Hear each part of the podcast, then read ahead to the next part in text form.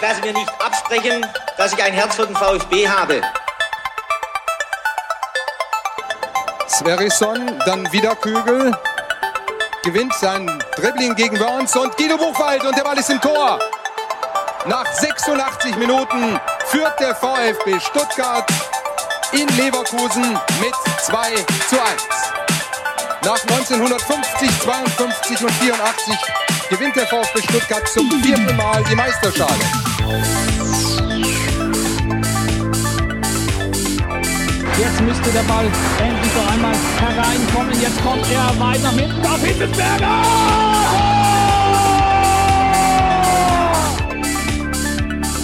Mario Gomez, spitze Winkel, noch einmal nach innen. Pizza hat den Ball und es gibt noch einmal Abstoß vom Tor.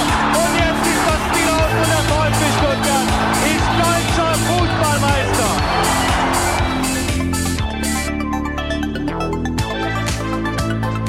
Herzlich willkommen bei STR. Mein Name ist Ricky und mit mir in der Leitung der Sebastian. Guten Abend, Sebastian. Schönen guten Abend, Ricky. Sebastian, die letzten Stunden waren turbulent. Facebook war down, Instagram war down, WhatsApp war down. Wie down warst du? Ich war gar nicht so down. Wir haben ja noch Twitter, das ist sowieso das Wichtigste. Und ähm, der Rest hat mich tatsächlich äh, nicht äh, so tangiert. Ich habe dann die Zeit genutzt und habe mir die zweite Halbzeit vom U19-Spiel nochmal angeguckt, äh, weil YouTube war auch äh, online und äh, da gab es das ganze Spiel nochmal komplett zu sehen.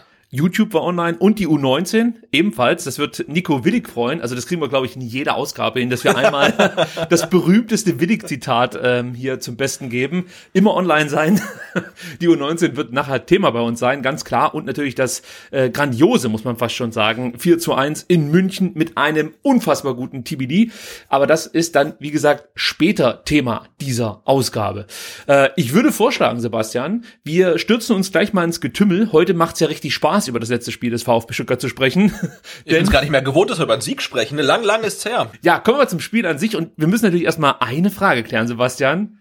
Derby oder nicht? Nein, Leute, keine Sorge, wir werden das nicht ausdiskutieren. Ich wollte es nur unbedingt hier erwähnt haben, weil also mich hat am Wochenende wirklich ganz wenig getriggert. Ja, also Hoffenheim ist sowas, das geht mir mittlerweile echt am Arsch vorbei. Also die, die können mich nicht mit ihrem äh, komischen Vorprogramm triggern, wo sie diese Nummer hier als Derby bezeichnen und so. Aber was mich getriggert hat, war die Berichterstattung rund um dieses Spiel. Und die überregionalen Medien, den verzeihe ich ja fast schon, dass sie es als Derby bezeichnen und sich dann irgendwie da so ein, so ein, so, so eine Rivalität zusammenschustern, die es ja eigentlich gar nicht gibt, weil ganz ehrlich, den meisten äh, VfB-Fans ist halt Hoffenheim komplett Latte. Also das interessiert halt keinen Menschen, was da irgendwie auf dem Dorf passiert. So, und dann aber zu sehen, dass SWR Sport dieses Thema so aufbauscht, Derby oder kein Derby, hier Blitzumfrage und was weiß ich, das hat mich zur Weißglut getrieben, ja, weil ich mir so denke, ähm, Meinst du wirklich 1963 beim ersten Derby zwischen Dortmund und Schalke gab es irgendeinen Journalisten, der sich die Frage gestellt hat, Derby oder kein Derby? Also,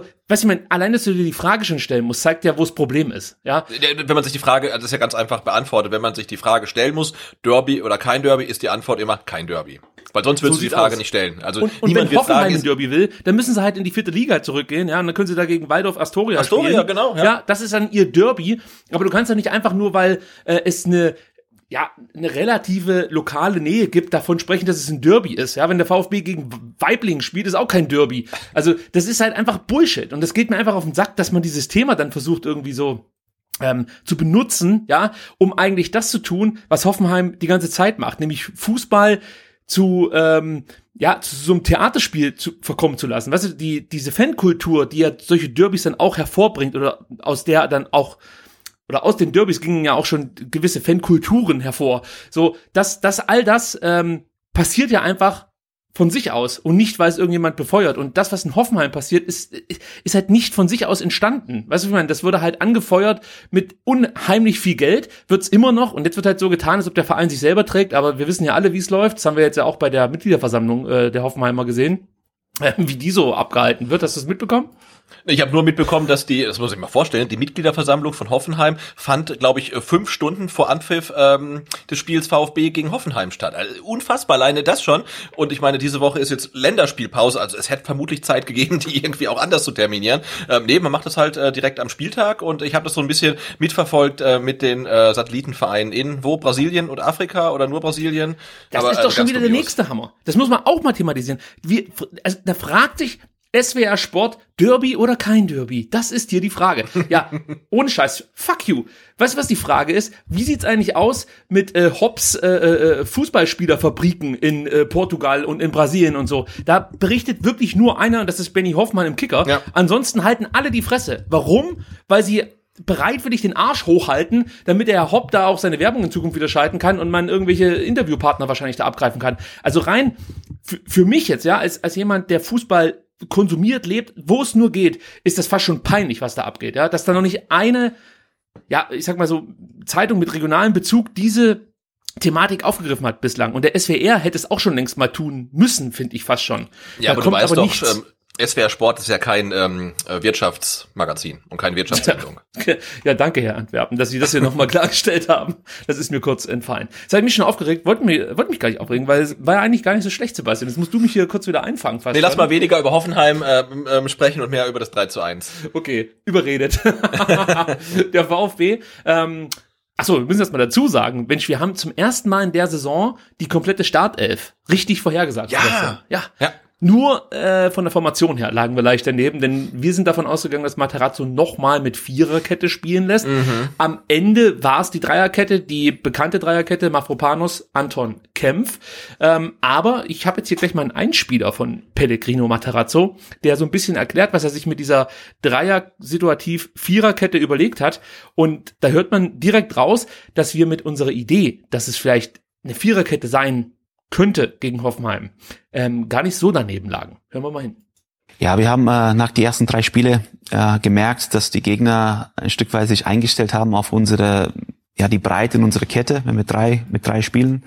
Äh, und es ging auch darum, uns da ein Stück weit zu stabilisieren. Und äh, wir haben auch gegen Frankfurt situativ mit einer Viererkette verteidigt, auch das Spiel danach. Äh, und dann irgendwann mal gab es aus mein, meiner Sicht zu viel Struktur und zu wenig Energie.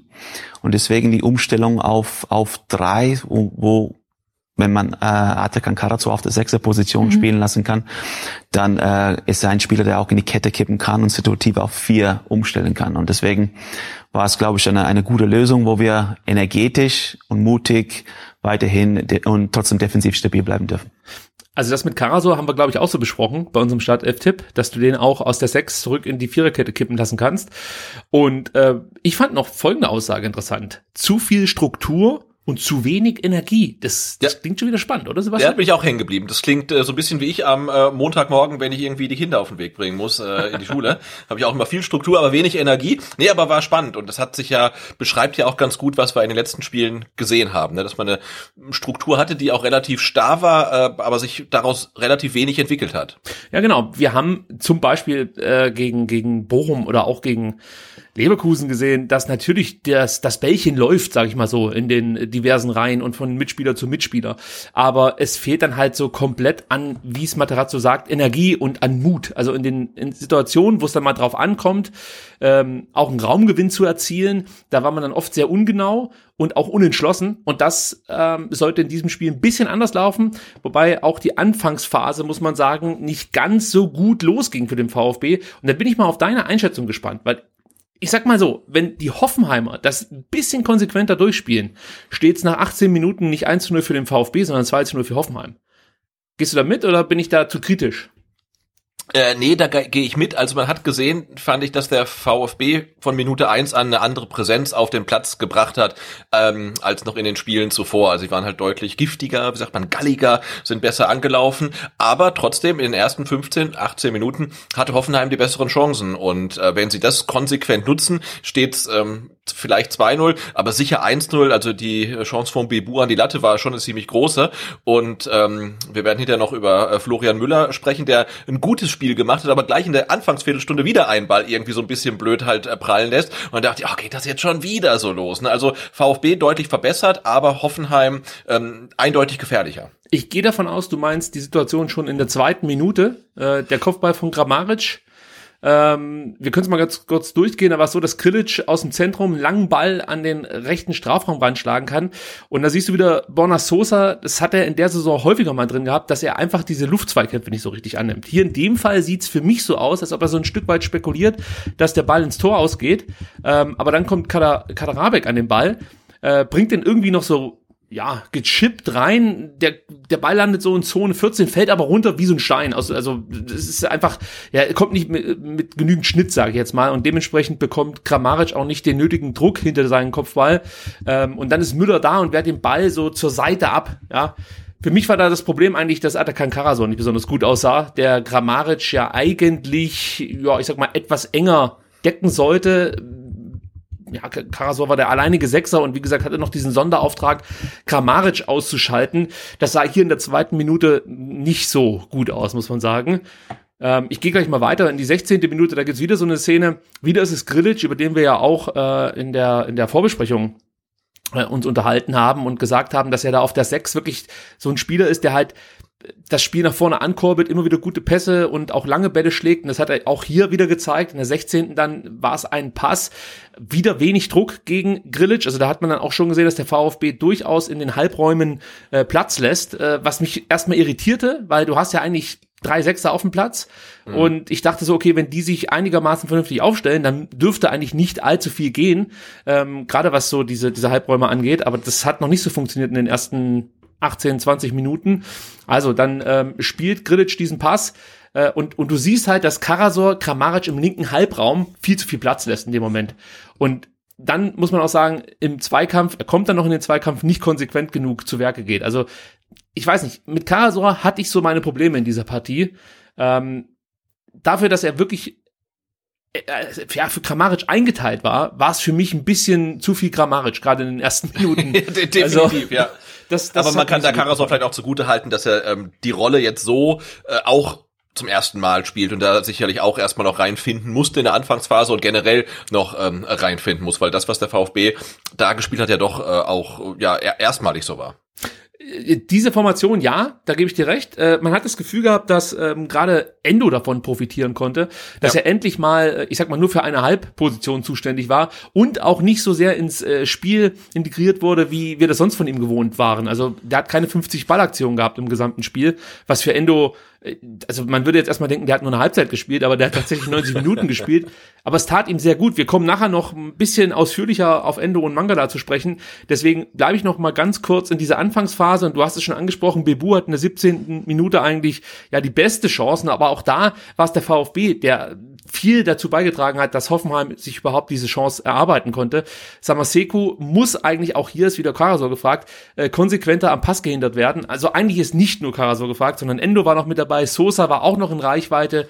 Du hast eigentlich eine Situation von drei gegen eins, ja. Also gegen Samaseku könntest du Karasor, Endo und Sosa sozusagen zur Jagd äh, schicken und, und alle drei schauen nur zu, was der Samaseku jetzt macht.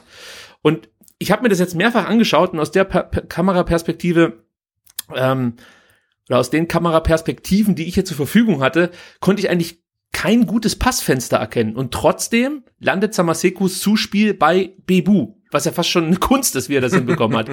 Also entweder sind die Kameraperspektiven verzerrt oder ähm, Samaseku ist ein absoluter Magier und hat da irgendwie so ein äh, so, so ein Bananenpass gespielt oder so. Also das sah wirklich spektakulär aus.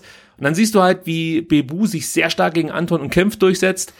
Ähm, und in der Szene nach dem ersten Kontakt, ich weiß nicht, ob du dich noch dran erinnern kannst, es gibt so, ein, so, so einen kurzen Moment, wo Samaseko den Ball so leicht nach also zur rechten, zur rechten Seite prallen lässt, ja, und mhm. dann sofort wieder mit dem rechten Fuß mitnimmt. Aber das ist der Moment, wo Kempf eine Chance hatte, die Situation zu klären. Das gelingt ihm nicht, ist auch gefährlich, weil wenn er den Ball nicht trifft, trifft der Bebu, dann gibt's ja. Elfmeter, ja, und Anton macht dann eigentlich noch alles richtig, macht den direkten Weg zum Tor zu.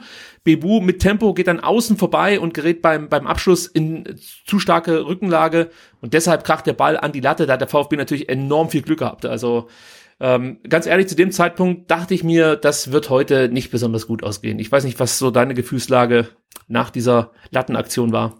Ja, ich war da auch sehr indifferent, weil ich ähm, auch noch der Meinung war, ähm, dass die Spielweise vom VfB, die ja deutlich aggressiver war, und ähm, die Linie vom Schiedsrichter nicht so ganz zusammenpassten, weil er hat ja relativ früh immer alles abgepfiffen und der VfB ja war sehr aggressiv unterwegs und hat auch wahnsinnig viele Fouls gefühlt jedenfalls gegen sich gepfiffen bekommen und dann noch die Chance für Hoffenheim. Äh, ja, also ich war jedenfalls äh, auch nicht übermäßig optimistisch nach ähm, 18 Minuten.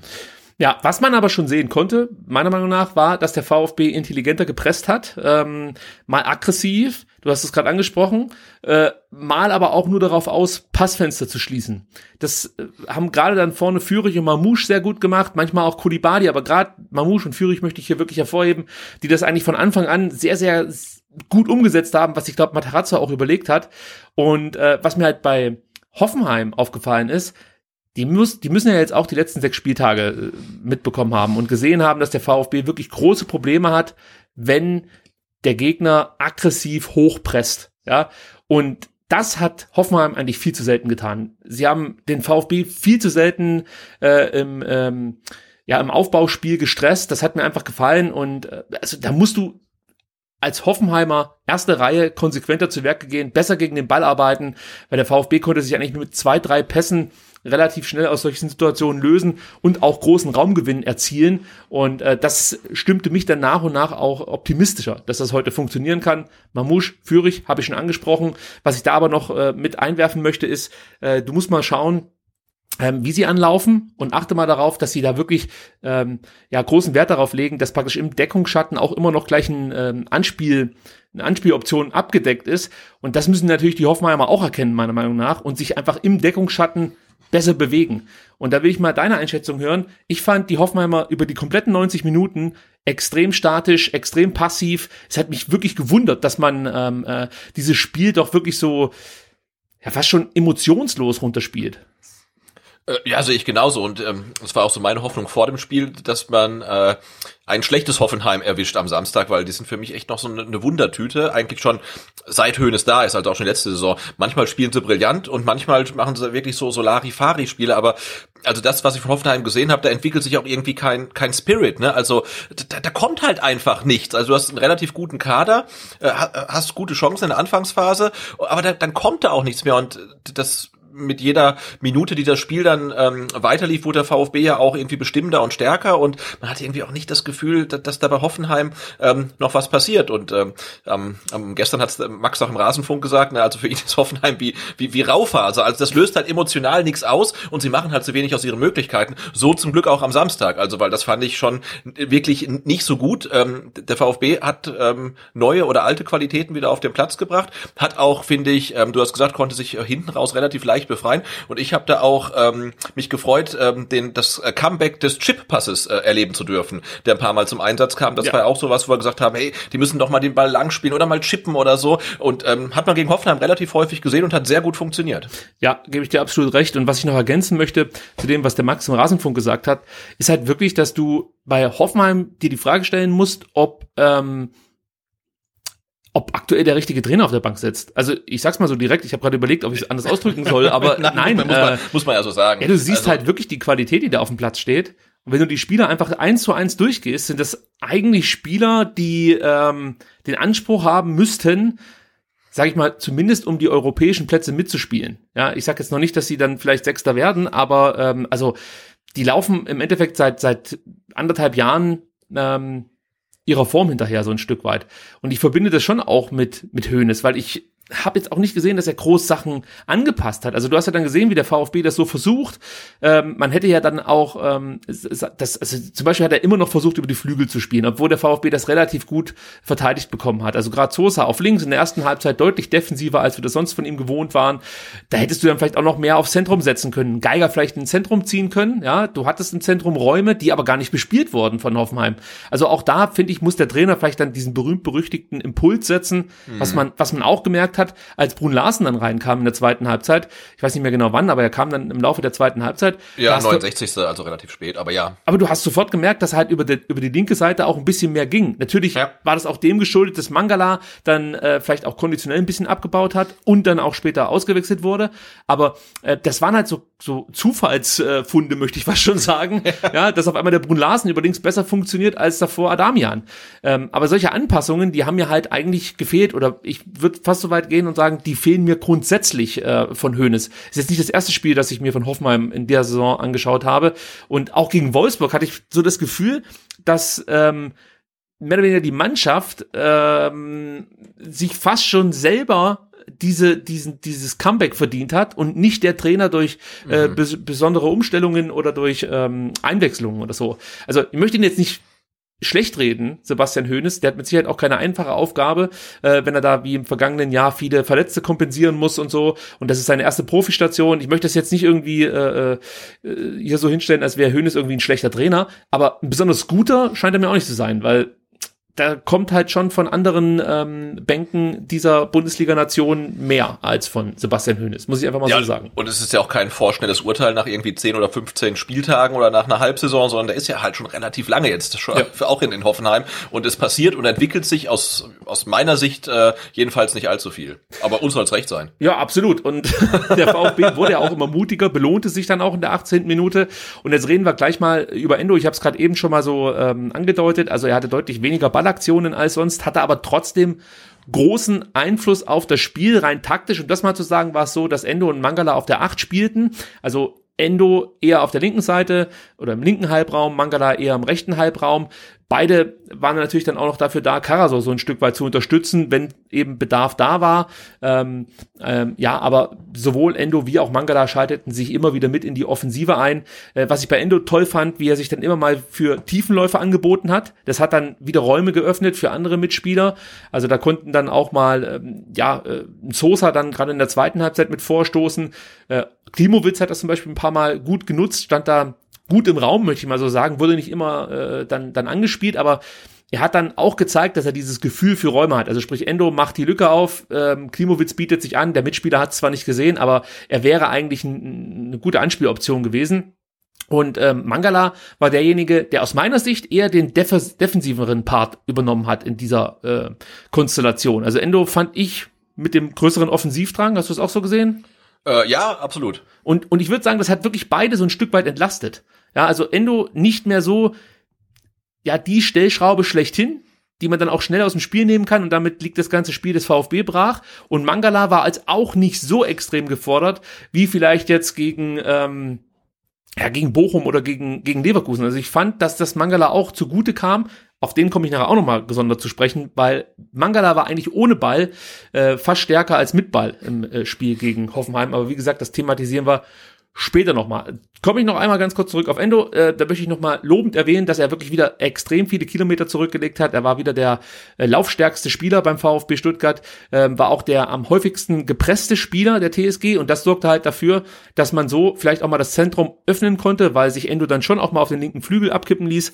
Und äh, wenn er dann den Ball bekommen hat, in manchen Situationen hast du halt auch wieder gesehen, was seine absolute Stärke ist, das Rausdrehen aus Pressing-Situationen und hat das immer wieder toll gemacht, wie er sich dann praktisch wirklich aufdreht und ähm, äh, auch wirklich einen großen Raumgewinn dadurch erzielt. Mangala hat ähnliche Qualitäten, aber in dieser Partie war es für mich Endo, der das richtig ähm, gut gezeigt hat äh, und natürlich auch wieder toll gegen den Ball gearbeitet hat. Äh, kurz bevor das, das 1 zu 0 fiel, war es nämlich so, dass Endo erstmal einen Ball erobert hat. Kannst du die Szene dir noch vors Auge rufen gerade aktuell? Ich versuche, ich versuche, äh, nee, schaffe ich nicht mehr. Okay, also es war so, Endo erobert halt den Ball und dann geht zum ersten Mal, glaube ich, in dieser Partie schnell. Der VfB äh, schaltet wirklich zügig um. Sosa spielt Mamouche an und der legt Fürich den Ball in den Lauf und dann gibt's den Abschluss von Fürich aus Kostic-Position, leider nicht so präzise wie Kostic und äh, Baumann wehrt dann zur Ecke ab und diese Aktion von Endo von Sosa, von Mamouche und im Abschluss dann von, hätte ich fast gesagt, Kostic, Fürich, äh, sorgt dann dafür, dass der VfB diese Ecke kommt, äh, bekommt, die später zum, zum 1 zu 0 führen soll, sollte. Ähm, Fürich, Sebastian, bevor wir über das Tor sprechen, müssen wir auch noch mal ganz kurz thematisieren. Sein zweites Spiel jetzt für den VfB. Und ich muss sagen, der Unterschied zwischen Fürich und Klimowitz auf der linken Halbfeldposition ist schon eklatant, oder? Ja, Fürich strahlt halt eine ganz andere Präsenz und Gefährlichkeit aus. Ne?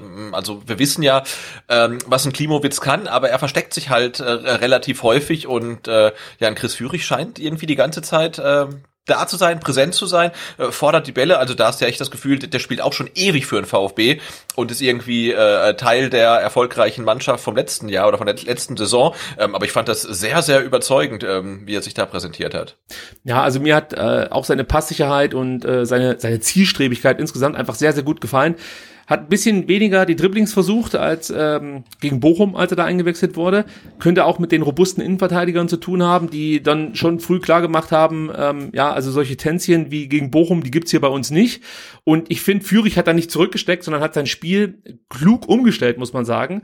Ähm, Übrigens war Fürich auch der, der am häufigsten gefaulte Spieler beim VfB. Also es kann schon sein, dass er sich da dachte, ey, komm, irgendwann reicht's auch mal mit auf den Hacken und so. äh, ja, also er hat dann halt mehr auf die Kurzpässe gesetzt, Tiefenläufe, Körpertäuschungen.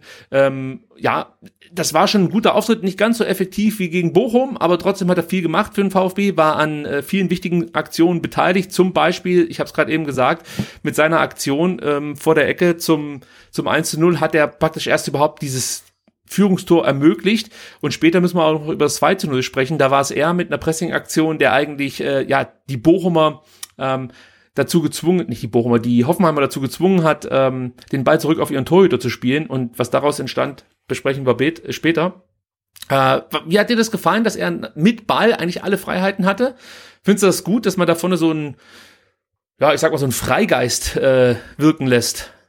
Also es hat jetzt gegen Hoffenheim auf jeden Fall großen Spaß gemacht, äh, vorne in der Spitze in Fürich und ein Mamouche äh, ähm, zu, zu sehen. Ne? Das ist ja irgendwie relativ kleine Aufstellung. Also andererseits fehlen natürlich dann die Zielspieler für zum Beispiel Sosa-Flanken. Ähm, aber grundsätzlich fand ich die beiden zwei da vorne, äh, ja, war wirklich gut anzugucken. Ne? Klein, wuselig, schnell, Anlaufverhalten äh, fand, fand ich toll. Ne? Also gerade Mamouche ist ja wirklich den ähm, Innenverteidigern dann im Pressing wirklich äh, im wahrsten Sinne des Wortes auf die Socken gestiegen. Also er hat, glaube ich, da, laut Statistik relativ wenig Zweikämpfe gewonnen, aber auch nur, weil es immer abgepfiffen wurde, äh, wo man dann auch bei manchen Situationen habe ich mir dann auch gedacht, ah, das hätte ich jetzt vielleicht auch nicht unbedingt äh, gepfiffen. Aber also mir hat das wirklich sehr gut gefallen, die zwei da vorne.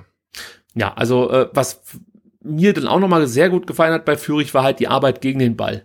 Hast du gesehen, dass er ganz oft äh, Geigers Dribblings verhindert hat? Also du kannst dich vielleicht noch erinnern, der Geiger hat im Hinspiel in der mhm. letzten Saison war es, äh, wirklich einen Unterschied ausgemacht. In, in der Phase, als uns Hoffenheim dann ähm, ja, bereut ist vielleicht zu viel gesagt, aber als die halt klar tonangebend waren und ja. uns eigentlich danach aussah, als ob der VfB jetzt das Spiel nach top erster Halbzeit aus der Hand gegeben hätte, da war halt Geiger einer der wichtigsten Spieler und ist auch mal so aus dem ähm, rechten Halbraum ähm, gekommen und das hat Führig für mich mit seinem Anlaufverhalten ganz oft verhindert.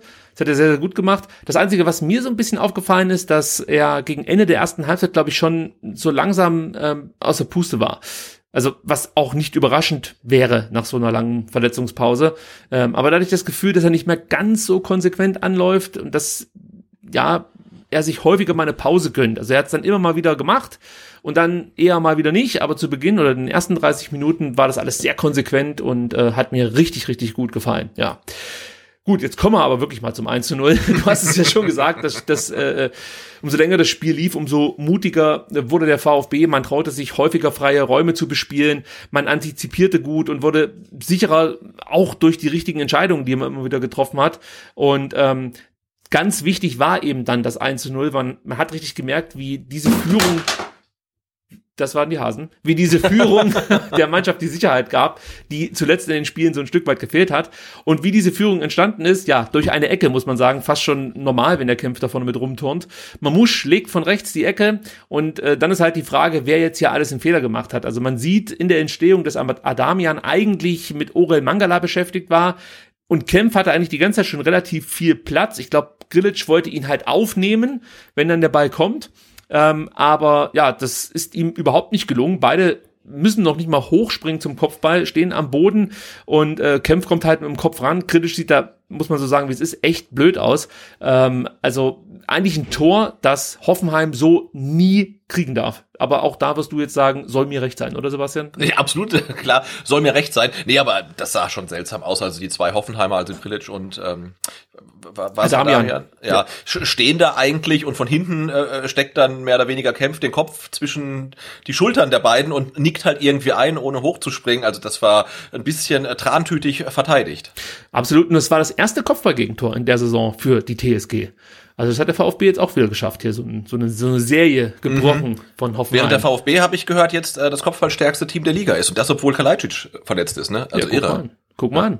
Also so kann es gehen. Und äh, was mir noch aufgefallen ist, ähm, nach dem Tor Mafropanos, der dieses erste Tor feiert, wie einst Razor Ramon den Intercontinental Champion Titel, Sebastian. Das ist wieder die WWE-Referenz hier an der Stelle.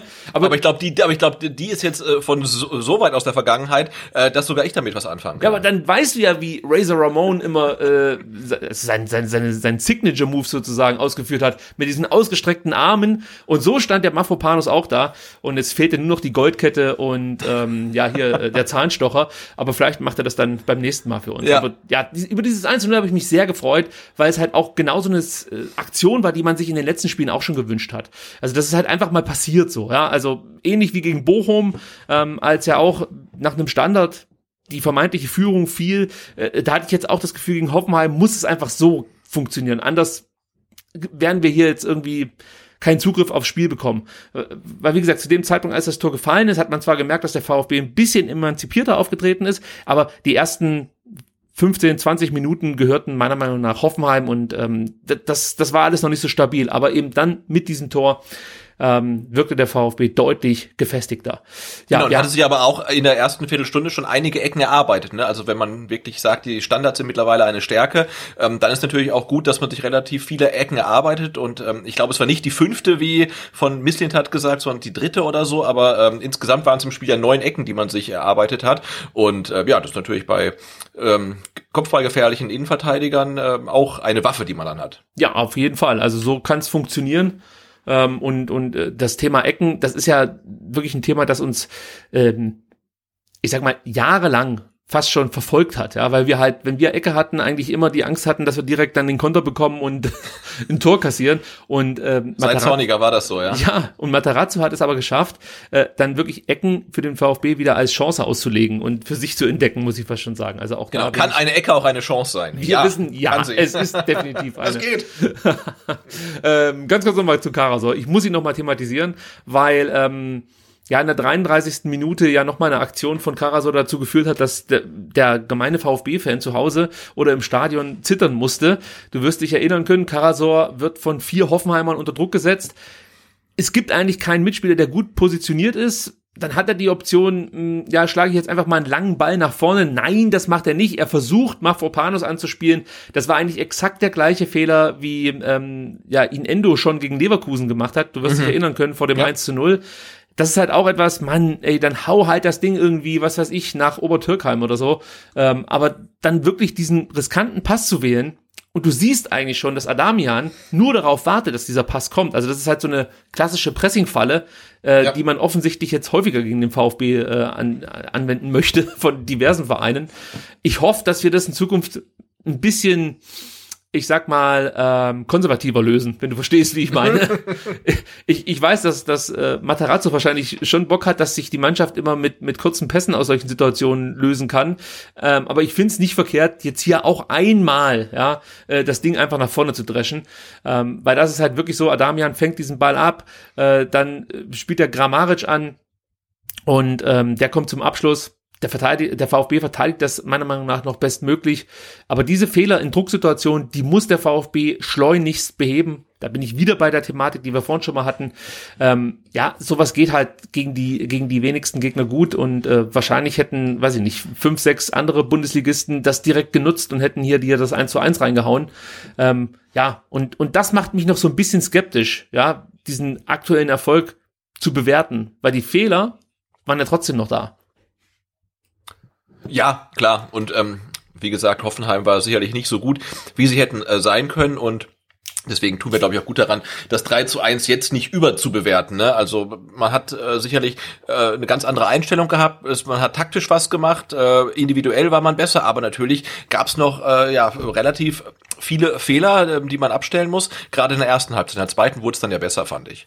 Das, das stimmt absolut. Es, es, es, wurde besser, was aber natürlich auch damit zu tun hatte, dass Hoffenheim ähm, sich irgendwie dann Ja, mit kein, diesem, kein Bock mehr hatte. ja, mit diesem Spiel dann irgendwie dann auch abgefunden hat, so wie es gelaufen ist. Also die haben ja wirklich nie den Eindruck gemacht, dass sie jetzt zurückschlagen wollen. Also äh, da ging ja nie mal so ein Impuls durch die Mannschaft, egal jetzt ob es durch Einwechslung war oder ähm, ja, was dich natürlich auch anstacheln kann, wenn du dann in der 60. Minute äh, ja von Mafropanos so einen eingeschenkt bekommst. Das kann ja auch dazu führen, dass jetzt die Spieler, die da auf dem Platz stehen, sagen, hey, so nicht, Leute, wir reißen uns jetzt zusammen und ähm, kommen zurück. Fast hätten sie es geschafft, da kommen wir gleich noch drauf, aber ich möchte jetzt erstmal zum 2 zu 0 kommen, Sebastian. Ähm, da war es so, dass Hoffenheim wirklich ähm, ja dem VfB, wie vorhin schon mal angesprochen hat, immer viel Platz gelassen hat, sehr passiv agiert hat. Und ähm, in der 60. Minute, ich habe es vorhin schon gesagt, hatte Führig wieder sein Füßchen mit im Spiel, denn er und Mamouche setzten Akpoguma unter Druck. Und äh, vor allem Führig, muss ich sagen, war derjenige, der da äh, gut Druck ausgeübt hat. Und ähm, ja, Akbuna weiß es, weiß sich da nicht anders zu helfen, als einen langen Ball auf Baumann zu schlagen. Und Mangala erkennt das, presst den Hoffenheimer Torhüter, der spielt dann den langen Ball auf Adamian und Adamian bekommt äh, den Ball dann auch mit dem zweiten Kontakt nicht unter Kontrolle, spürt natürlich Mafropanos heißen Atem im Nacken. Und ich glaube, das kann schon was mit dir machen, wenn da auf einmal der Koloss von Rhodos da hinter dir steht und mehr oder weniger Funken ausatmet. Und das kann dich schon unter Druck setzen. Und dann siehst du halt, mit was für eine Überzeugung sich Mafropanos diesen Ball schnappt, lossprintet Richtung Strafraum und dann mit einer Robben-like Körpertäuschung ja, äh, einfach den Raum stehen lässt und auch noch den Spielerraum. Also er vergisst Zeit und Raum sozusagen und sch schließt dann mit links ins Eck ab. Ich weiß nicht, also es, es war einfach ein unfassbarer Moment. Ich bin vom Sofa aufgesprungen, habe meine Hose so leicht hochgezogen und habe diese Ronaldo-Jubelgeste nachgemacht, ja, weil ich mich genauso ähm, äh, arrogant gefühlt habe in dem Moment, weil der Mafropanos einfach mit, mit so einer Boss-Aktion da einfach mal äh, dieses 2 zu 0 gemacht hat. Das war schon, herausragend.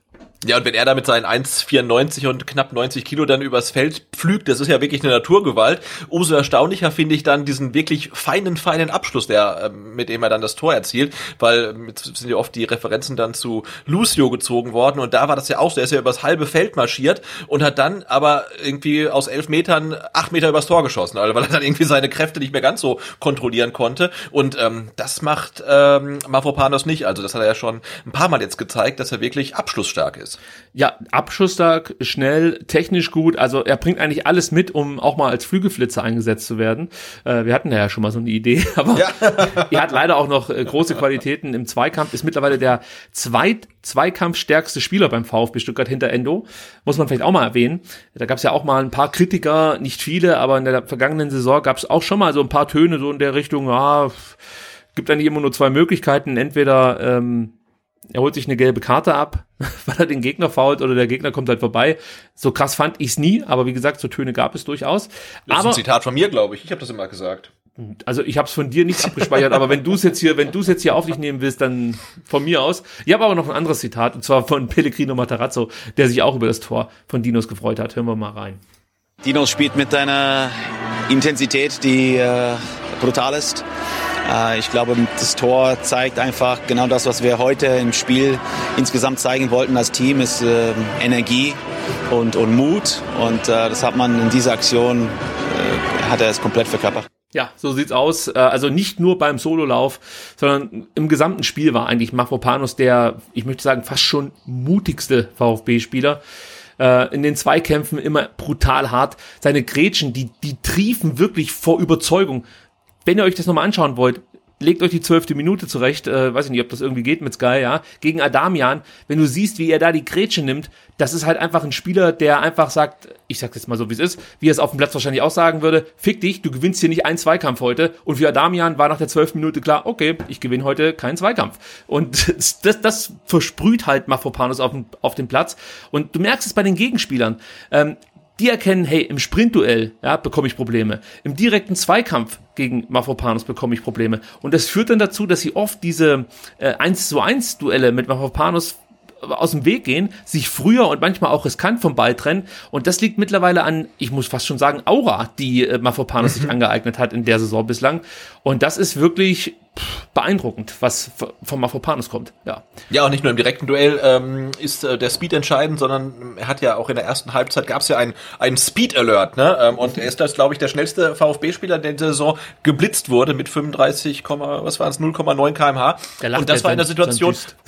Ja, genau. Das war, glaube ich, in der Situation, wo er überspielt wurde und dann halt wirklich die Beine in die Hand nimmt und zurücksprintet und dann wieder rechtzeitig hinten am äh, seinem Gegenspieler ist, um dann halt wirklich äh, Defensivarbeit zu betreiben. Also ja, wirklich großartiger Auftritt von ihm. Ja, genau das, was du gerade beschrieben hast, ist das, was dich, glaube ich, auch als äh, Gegenspieler einfach fertig macht. Ja, wenn du da wirklich dann den Ball gewonnen hast, nach vorne gehst und denkst, ha, der kommt im Leben nicht mehr hinterher. Und auf einmal steht er vor dir und sagt, was willst du? Und dann denkst du dir, ach komm, ich lasse es, ich drehe wieder ab und fang nochmal an. So, das ist schon, glaube ich, frustrierend. Und der zieht das halt die komplette Spielzeit durch. Selbst in der 93. Minute, ich weiß nicht, ob dir das aufgefallen ist, in der 93. Minute erobert er noch einen Ball, als würde es hier gerade um Sieg oder Niederlage gehen. Diese Entschlossenheit, diese Geilheit auf Erfolg, die steckt auch die komplette Mannschaft und natürlich die Fans an, weil die sehen das natürlich und honorieren das mit Applaus und bejubeln ihn. Also das ist halt einfach so ein geiler Spieler, gerade für so Spiele, ähm, wo du dann vielleicht auch mal so einen Impuls brauchst, einfach, weißt du, durch eine geile Grätsche oder durch ja. äh, eben so einen Sprint, äh, den er da ansetzt, der muss noch nicht mal zum Tor führen, aber allein diese Dynamik, die da auf einmal aufkommt, du hast halt das Gefühl, hier will man unbedingt jetzt drei Punkte ziehen. All das verkörpert er und das ist, glaube ich, wichtig, auch für die Fans als Zeichen, die Mannschaft gibt alles. Äh, das sagt man ja immer so plakativ, aber es, das, das, das verkörpert wirklich Mafropanos. Also fantastisch. Ja, und Genau, und es ist auch grundsätzlich wichtig, ähm, dass die Innenverteidiger mehr Tore beisteuern. Ne? Also Kempf jetzt mit seinem dritten Saisontor ist damit ähm, neben al der beste Torschütze in der Saison für den VfB und Mavropanos auch mit seinem zweiten und mit dem Pokal zusammen mit dem dritten. Also die Tore braucht der VfB, solange Kalajdzic und Sidas fehlen, ähm, sind wir darauf angewiesen und das scheint zu funktionieren. Momentan sieht's wieder besser aus, so möchte ich es mal sagen. Und abschließend zu Mafropanos äh, die gute Nachricht, ähm, die Kaufoption, von der äh, ja schon im Sommer die Rede war, die wurde jetzt von Sven Mislintat bestätigt. Er sagte, wir haben eine Kaufverpflichtung in Höhe von drei Millionen im Falle des Klassenerhalts und eine freie Kaufoption sollten wir uns unser Ziel nicht erreichen. In beiden Fällen hätten wir die Chance, ihn zu verpflichten und dann sagte er mit einem leichten Grinsen, ich glaube, es ist relativ klar, was mit ihm passiert. Also das klingt schon mal sehr gut. drei Millionen für Mafropanos ist echt äh, ja ein Stil, wie man so schön sagt. Äh, das musst du auf jeden Fall machen. Wir gehen davon aus, der VfB hält die Klasse und dann sind drei Millionen wirklich fast schon lächerlich. Ähm, wir haben uns ja auch schon mal den Kopf darüber zerbrochen, äh, wie genau jetzt diese Kaufoption, Kaufverpflichtung aussieht, weil die Bild mal von sieben Millionen berichtete, wir aber auch von drei Millionen gehört haben und dann dachten wir zuerst, okay, wahrscheinlich ist es eine Verpflichtung bei Klassenerhalt und man zahlt sieben Millionen und eine Option, wenn man absteigt und dann bekommt man ihn für drei Millionen. Jetzt ist es aber noch viel besser. Die Verpflichtung greift äh, sollte der VfB die Klasse halten und der VfB müsste dann drei Millionen überweisen. Und ich sag's nochmal, das ist ein absoluter Stil ähm, und wir können uns wirklich freuen, ähm, was Herr Missent hat da mal wieder ausgeheckt hat. Ja, ich weiß auch nicht, ob er da in, in, in London noch irgendwie sämtliche ähm, alten Gefallen irgendwie eingelöst hat oder ob er mit sich selber noch verhandelt hat, aber also das erscheint ja fast schon äh, unfair zu sein, was er da rausgehandelt hat. Also, aber wir haben ja schon gehört, er ist ein guter Verhandler, sein eigener Vertrag zeigt und äh, zum Glück auch die ähm, der Spieler beim VfB. Also das ist äh, wirklich spektakulär. So kann es weitergehen. Ja, ja, also das, das klingt wirklich gut. Ähm, ich habe es vorhin schon angesprochen, ich hole die Chance von Grammaric noch mal kurz mit rein, denn ähm, ja, es stand dann 2 zu 0, so vom Bau Bauchgefühl war für mich eigentlich das Ding durch, sage ich so wie es ist, weil ich hatte nie das Gefühl, dass Hoffenheim hier noch groß was machen kann. Aber sie haben ja Kramaric und in der 68. Minute äh, wurde es dann wirklich brenzlig. Mafopanos und Massimo machen es nicht besonders gut gegen Adamian und Raum. Das war eigentlich die, glaube ich, erste Aktion, wo die beiden mal wirklich gut miteinander kombinieren konnten. Ähm, Raum kommt äh, frei in den Strafraum und chippt den Ball dann zentral fünf Meter vor Stuttgarter Tor und Kramaric verpasst da um Haaresbreite mit dem Kopf. Also absolute hundertprozentige Chance eigentlich. Kramaric macht so Dinger immer. Und genau, ich würde sagen, er, ver er, verpasst nicht, sondern er köpft halt einfach komplett neben das Tor. Ne? Also er hätten auch wirklich mit Wucht in den Winkel köpfen können, aber er erwischt den Ball so gut wie gar nicht und äh, ja, es gibt dann gar keine Gefahr. Äh, aber ja, irgendwie, ich glaube, äh, der Timing. VfB liegt Timing. Und der VfB liegt Kramaric nicht, ne? Weil in der letzten Saison war es auch schon ähnlich, dass er wirklich die besten Chancen hat liegen lassen und wir sind sein Angstgegner. Ist so. ich traue mich das immer äh, nicht so offen auszusprechen, weil man weiß ja, ja wahrscheinlich macht er einen Hattrick im nächsten Spiel, aber genau. wer weiß, ob er dann noch in Hoffenheim spielt. Ja. das stimmt. Ähm, aber auch da muss ich ganz kurz Karasor nochmal erwähnen. Ich habe mich jetzt so ein bisschen auf ihn eingeschossen, ich weiß, aber äh, auch hier bitte ich euch einfach mal, wenn ihr die Möglichkeit habt, schaut euch die Chance nochmal an. Du siehst, wie Karasor eigentlich sag mal, gut antizipiert, was jetzt gleich passieren wird. Nämlich, dass der Kramaric, der äh, noch nicht in der Box ist, sich Richtung 5-Meter-Raum orientiert, weil er sieht, was da auf der äh, ja, Hoffenheimer linken Seite passiert.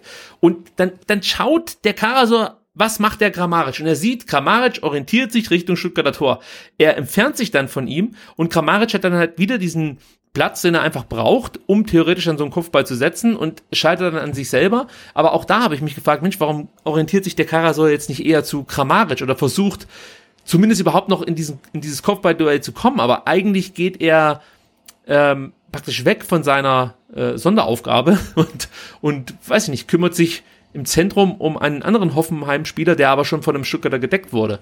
Also da hat auch irgendwie wieder... Ähm, ja, die Zuteilung nicht so richtig gepasst oder es ging einfach viel zu schnell und ich mit meiner Stopp- und äh, äh Play-Taste habe da einfach den Vorteil, dass ich es mir genauso hinschieben kann, ähm, um danach den Karasor äh, als Schuldigen auszumachen. Aber für mich war das wieder so eine, so eine Situation, wo Atakan Karasor nicht allzu gut aussah. Ja, aber es ging ja gut, muss man sagen. Gott sei Dank. Und es wurde noch besser, Sebastian. In der 82. Ja. Minute Roberto Massimo mit seinem ersten Pflichtspieltor für den VfB Stuttgart und mit dem 3 zu 0. Und auch hier muss man wieder relativ früh in der Entstehung ansetzen, denn es geht eigentlich los mit Kempf, der einen langen Ball äh, einfach mal ja in den linken Halbraum drischt und dann sehe ich Klimowitz und denk so, oh Gott, Klimowitz gegen Chris Richards im Kopfballduell, das kann nicht gut ausgehen. ich sehe schon wieder, wie der Klimowitz mit gesenktem Haupt sich Richtung VfB-Strafraum aufmacht, um dann irgendwie wieder noch, äh, weiß ich nicht, so, so halbwegs alibimäßig ähm, gegen den Ball zu arbeiten. Aber nein, der Klimowitz setzt sich mit dem Kopf gegen Chris Richards durch. Gutes Timing, verlängert auf Kulibali. Kulibali behauptet dann den Ball gegen Vogt, macht das auch gut, kommt zwar noch zu Fall, legt aber Massimo die Kugel auf und ähm, dann ist es Massimo, der äh, auf Raum zudribbelt. Der ist viel zu passiv. Also David Raum muss da eigentlich äh, in den Zweikampf gehen, schaut zu, wird dann auch noch von muss man sagen, Massimo getunnelt, ja, und äh, Massimo schließt dann aus ähm, der oder einer ähnlichen Position ab wie Mafropanos zuvor beim 2 zu 0. Er schließt Das war so ein bisschen Re Reverse Kostic eigentlich, ne? Ja, genau, kann man so sehen, genau, genau. Massimo schießt mit rechts, äh, auch ins linke Eck, wie gesagt, tunnelt dabei David Raum, das sah nicht so gut aus äh, und für den VfB war es halt perfekt. Aber wenn du halt so diese drei Zweikämpfe, die ich jetzt hier mal aufgeschlüsselt habe, wenn du dir die anschaust, dann weißt du, warum Hoffenheim dieses Spiel verloren hat. Ja, also Chris Richards, guter Kopfballspieler, auch ein durchaus harter Spieler, der sich hier von Klimowitz äh, ja in einem Kopfballduell äh, typieren lässt, möchte ich fast schon sagen. Kulibadi, der einfach diese diesen Zweikampf gegen Vogt unbedingt gewinnen will, beziehungsweise den Ball nicht verlieren möchte, das siehst du halt einfach. Der, der wirft da alles rein und Massimo, der dann gegen einen komplett passiven Raum sich einfach mal traut, äh, dann diesen Schuss auch zu nehmen, der wahrscheinlich also ich sage jetzt mal, von die meisten Halbverteidiger blocken so einen Schuss, äh, beziehungsweise Torhüter halten sowas dann auch gerne mal. Aber in dem Fall passt es halt ganz genau, du hast es schon gesagt, Kostic-like zwischen ähm, Pfosten und äh, Baumanns Hand. Also toll gemacht von Massimo und natürlich richtig wichtig, dass er endlich mal ein Tor erzielt hat für den VfB. Ja, und also äh, die Situation war schon auch irgendwie äh, bemerkenswert, weil als dann äh, Kulibali in der Mitte den Ball bekommt, du, du siehst ja, wie Massimo rechts läuft und ich saß vom Fernseher, hab dann auch nur geschrien, spiel ihn rüber, spiel ihn rüber. Und es dauerte gefühlt ewig lange und man dachte irgendwo, ich dachte mir, was macht er jetzt, weil dann ist er ja wirklich hingefallen und spielten dann äh, ja im, im Fallen dann doch noch rüber mit ein bisschen zu wenig Speed ähm, und Massimo aber auch dann wirklich sehr, sehr zielstrebig, sehr äh, selbstbewusst, äh, der wollte das Tor machen und ähm, endlich hat es mal funktioniert. Ja, der hat mir sehr, sehr gut gefallen, auch nach seiner Einwechslung. Ähm, ja, du hast es schon gesagt, zielstrebig, äh, nach Balle nach Balleroberung, immer vertikal, immer Richtung Tor, mutig. Das ist eigentlich das, was ich von Roberto Massimo sehen möchte. Und mein, mein Wunsch ist halt wirklich, dass es bei ihm jetzt so dieses Tor war, das noch, noch gefehlt hat, ja, damit er wirklich dann so einen Step machen kann. Er hat es ja immer wieder angedeutet, er hat immer mal wieder gute Partien dabei gehabt, immer mal wieder gute Momente gehabt. Und ich wünsche mir es jetzt sehr, dass er ähm, wie er auch selber angedeutet hat, jetzt einfach ein bisschen befreiter ist und ähm, ich sag jetzt mal, sich weiterentwickeln kann, den nächsten Schritt machen kann und das Tore ähm, ja nicht so selten fallen wie jetzt, weiß, wie, viel, wie viele Partien hat er für VfB gemacht? 40? Stimmt das? Hab ich das? Ja, 45 oder 48 ja. oder so. Ja. Also, dass wir jetzt nicht wieder 48 Spiele warten müssen, bitte, dass bitte. Massimo trifft, sondern dass er vielleicht noch zwei, drei Tore in der Saison erzielen kann. Da würde ich mich schon sehr freuen. Aber ja, das sah ziemlich cool aus. Äh, bevor wir über das äh, Gegentor dann durch Brun Larsen sprechen, möchte ich noch mal ganz kurz einen Spieler mit dir ähm, besprechen, ähm, wo ich zwiegespalten bin. Und zwar geht's um Borna Sosa, ja, der in dieser Partie, wir haben es vorhin schon mal gesagt, erstmal seine Aufgaben in der Defensive erledigt. Ja, in der zweiten Halbzeit wurde er dann mehr und mehr zum Schienenspieler. Ich fand auch die paar Minuten, wo sie dann in der zweiten Halbzeit zusammen agierten, ähm, hat das ganz gut zwischen Sosa und Fürich harmoniert, also hat mir eigentlich ganz gut gefallen. Aber so insgesamt gibt's immer wieder so Momente, gerade was halt dann die Rückwärtsbewegung angeht von Borna Sosa, die mich ratlos und zweifelnd zurücklassen, muss ich sagen.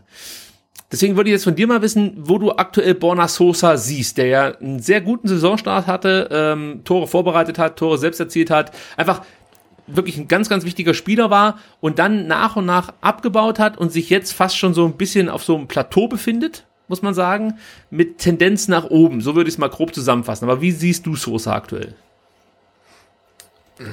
Also vielleicht äh, liegt es doch daran, dass ich ihn irgendwie so gerne spielen sehe, ähm, aber ich fand ihn jetzt gegen Hoffenheim auch wieder äh, relativ gut und ich, ich finde, er ist da auf der linken Außenbahn echt eine Bank. Also äh, mal besser, mal schlechter, äh, aber ich finde halt so schön, dass er diesen Schritt, äh, den du von Massimo oder den wir von Massimo erwarten, jetzt schon gegangen ist, vielleicht sogar doppelt gegangen ist und ähm, er übernimmt halt viel mehr Verantwortung. Ne? Er fordert die Bälle, er ist halt wirklich ein Fixpunkt im, im VfB-Spiel und ähm, das finde ich halt so schön. Also klar, er hat schon bessere Spiele gehabt, ähm, aber ich finde, man darf auch nicht vergessen, ihm fehlt halt einfach äh, mit Kalajdzic seine Flankenoption Nummer eins. Also er muss sich ja auch so ein Stück weit äh, neu erfinden und ähm, das funktioniert ganz gut. Und ähm, Sie haben ja auch beim SWR war das, glaube ich, gesagt, ähm, er ist äh, der Spieler mit den zweitmeisten Flanken in der Liga. Also, und viele davon kommen ja immer noch an, obwohl da vorne kein zwei Meter Hühne steht.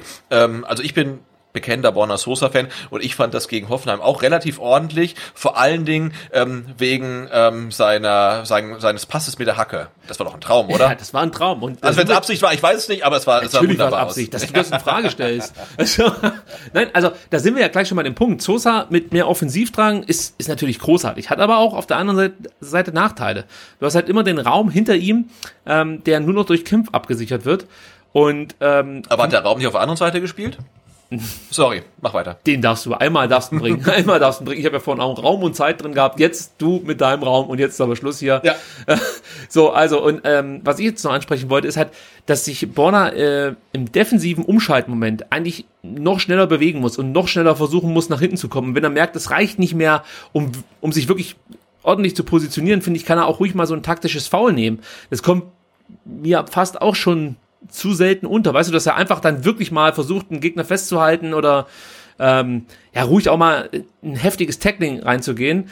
Äh, und, und du hast ja gesehen, die ersten Minuten oder die erste Halbzeit gegen Kaderabek hat er das eigentlich ganz gut gemacht. Da war er auch deutlich defensiver eingestellt als äh, dann in der zweiten Halbzeit. Ähm, vielleicht ist das auch eine Entwicklung, die Materazzo sich überlegt hat. Ja, du hast vorne nicht mehr den ganz klaren Zielspieler mit Kalajdzic. Also warum Sosa dann verschenken mit seinen Flankenläufen? Ich lasse ihn einfach hinten. Er kann ja trotzdem nach vorne schon was bewirken, aber ähm, er soll vielleicht ein bisschen tiefer stehen, um dann eben auch so einen Kaderabek, der ja auch gerne flankt, ähm, in den Griff zu bekommen. Und das hat er auch. Kaderabek hat, glaube ich, im gesamten Spiel nur sechsmal geflankt. Ähm, eine Flanke kam an. Das ist sehr, sehr wenig für Kaderabek. Also das hat äh, Borna Sosa gut gemacht oder Kaderabek besonders schlecht, aber wir haben uns ja gerade schon darauf festgelegt, dass es im Zweifel immer Borna Sosa besonders gut gemacht hat. Im Zweifel hat's Borna gut gemacht. So sieht's aus. Aber bei Sosa würde ich mir einfach wünschen, ähm, dass er, dass er die Gegenspieler noch konsequenter unter Druck setzt. Ja, also auch wenn es Hoffenheim jetzt nicht nutzen konnte, der Gegner hat eigentlich immer zu viel Zeit, wenn es gegen Borna Sosa geht. Die haben immer Zeit, noch einen ähm, Pass oder eine Flankenmöglichkeit wahrzunehmen. Das ist mir einfach zu viel Zeit, die Borna Sosa seinen Gegenspielern äh, lässt. Und da mache ich mir halt auch wieder Sorgen, ob das ja äh, andere Gegner nicht dann konsequenter nutzen. Also wie gesagt, vielleicht bin ich hier auch heute wirklich der Partypooper oder so, aber mich hätte das, mich hätte das zur Weißblut manchmal getrieben, dass er da so eine relativ lethargische Art auch manchmal hat auf dem Platz. Ich weiß auch nicht, also das hat mich einfach gestört als gegen Hoffenheim. Es, es ging gut, aber jo, es hätte besser sein können. Können wir uns darauf einigen? Ja, besser kann's immer sein. Das ist gut. Aber du bist da schon ein bisschen, wie sagen die Amerikaner, nitpicky, oder? Nitpicky, heute bin ich Ja. nitpicky. Ja. Nitpicky Ricky, so sieht's aus. äh, Flo Müller müssen wir natürlich auch ansprechen. In dem Spiel fand ich, hat er wirklich extrem viel Sicherheit ausgestrahlt, immer aufmerksam, auch bei hohen Bällen, entschlossen Ja. zur Stelle, muss man sagen. Also das war gut. Hat aber, du hast es vorhin schon angesprochen, trotzdem wieder zwei Aktionen dabei, wo er den Ball nur klatschen lässt. Ähm, wir haben ja letzte Woche schon gesagt, Sebastian, irgendwann äh, werden Trainer der Gegner ihre Offensivspieler darauf äh, aufmerksam machen, dass man immer auf den zweiten Ball gehen muss, wenn aufs Tor geschossen wird. Da muss, da muss er sich noch ein bisschen stabilisieren, oder? Ja, ist so. Aber diese ähm, kleinen, kleinsten Unsicherheiten hat er auch in der Anfangsphase gehabt und danach war er wirklich äh, bombensicher und äh, ja, ein, ein großer Rückhalt. Und das gilt ja eigentlich dafür den ganzen Defensivverbund, der äh, bis auf die Chancen, die dann Kramaric hatte, dann aber hinten doch sehr, sehr solide stand. Wie immer, der Strafraum top verteidigt, das macht der VfB grundsätzlich gut, muss man sagen. Also ich finde diese Dreier ähm, äh, Reihe mit mit mit eben äh, Kempf, Anton und Mafropanos finde ich einfach top. Also das machen die schon ganz gut. Bei Kempf hast du auch nicht das Gefühl gehabt, dass er jetzt noch irgendwas mit sich rumträgt oder so. Das kann ja manchmal auch sein, wenn er dann auf der Bank sitzt, dass er dann irgendwie weiß ich nicht, im nächsten Spiel äh, ein bisschen verunsichert wirkt oder so, aber überhaupt nicht. Das, das, der war eine absolute Bank, muss man sagen. Nicht nur aufgrund seines Tors äh, hat er dem Spiel unglaublich gut getan, sondern er hat auch wirklich wieder diese A, eine Sicherheit ausgestrahlt und B, auch nach vorne hin diese langen Bälle geschlagen, die wir ähm, ja in einigen Spielen davor schmerzlich vermisst haben, muss man ja sagen.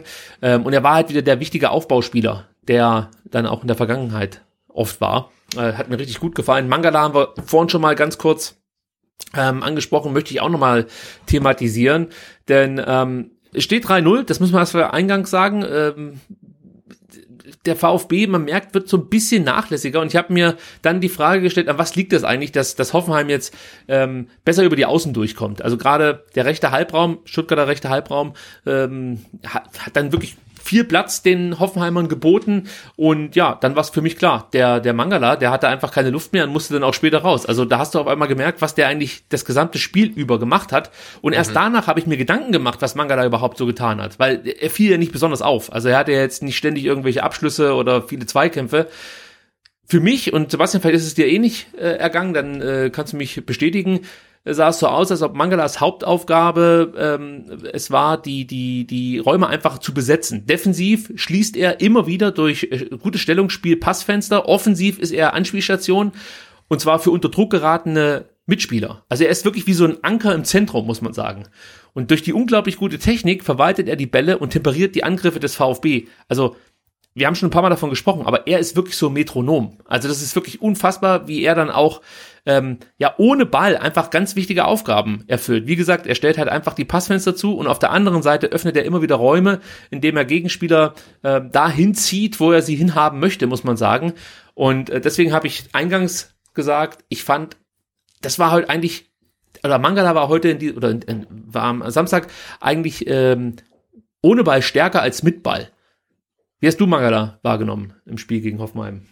Ja, auch wahnsinnig gut, genau, genau wie du es gesehen hast. Ähm, aber mir wurde auch wieder so deutlich, äh, äh dass er für das Spiel, dass er spielt und in dem er wirklich richtig gut ist und um und wie wichtig er da auch für das VfB-Spiel ist, dafür muss er halt ähm, Spielpraxis haben und die nötige Fitness. Und ich finde, du hast äh, in den zwei Spielen zuvor gesehen, die fehlte ihm da halt noch. Ne? Also der Fehler gegen Frankfurt, ähm, auch auch äh, gegen gegen Bochum war es noch nicht so ordentlich. Und jetzt hast du gesehen, äh, wie schnell er jetzt aufholt und dass er jetzt wieder in Rekordtempo äh, wieder der alte Mangala wird. Und damit macht er äh, sich besser, er macht Endo besser und er macht das gesamte VfB-Spiel besser. Ähm, aber dafür braucht er halt wirklich nötige Fitness und die, die, die Spielpraxis, um erstmal wieder sehen zu können, wo muss ich hin, äh, wo, wo ist jetzt gerade Not am Mann, wem muss ich helfen? Und das hat gegen Hoffenheim richtig gut geklappt. Und ich glaube, die Spiele, die hat er jetzt gebraucht, um wieder der Alte zu werden. Und ich glaube, da können wir uns jetzt freuen, dass er jetzt wieder fast so weit ist oder nach der Länderspielpause äh, so weit ist, dass er dann noch 90 Minuten ähm, sein Game durchziehen kann.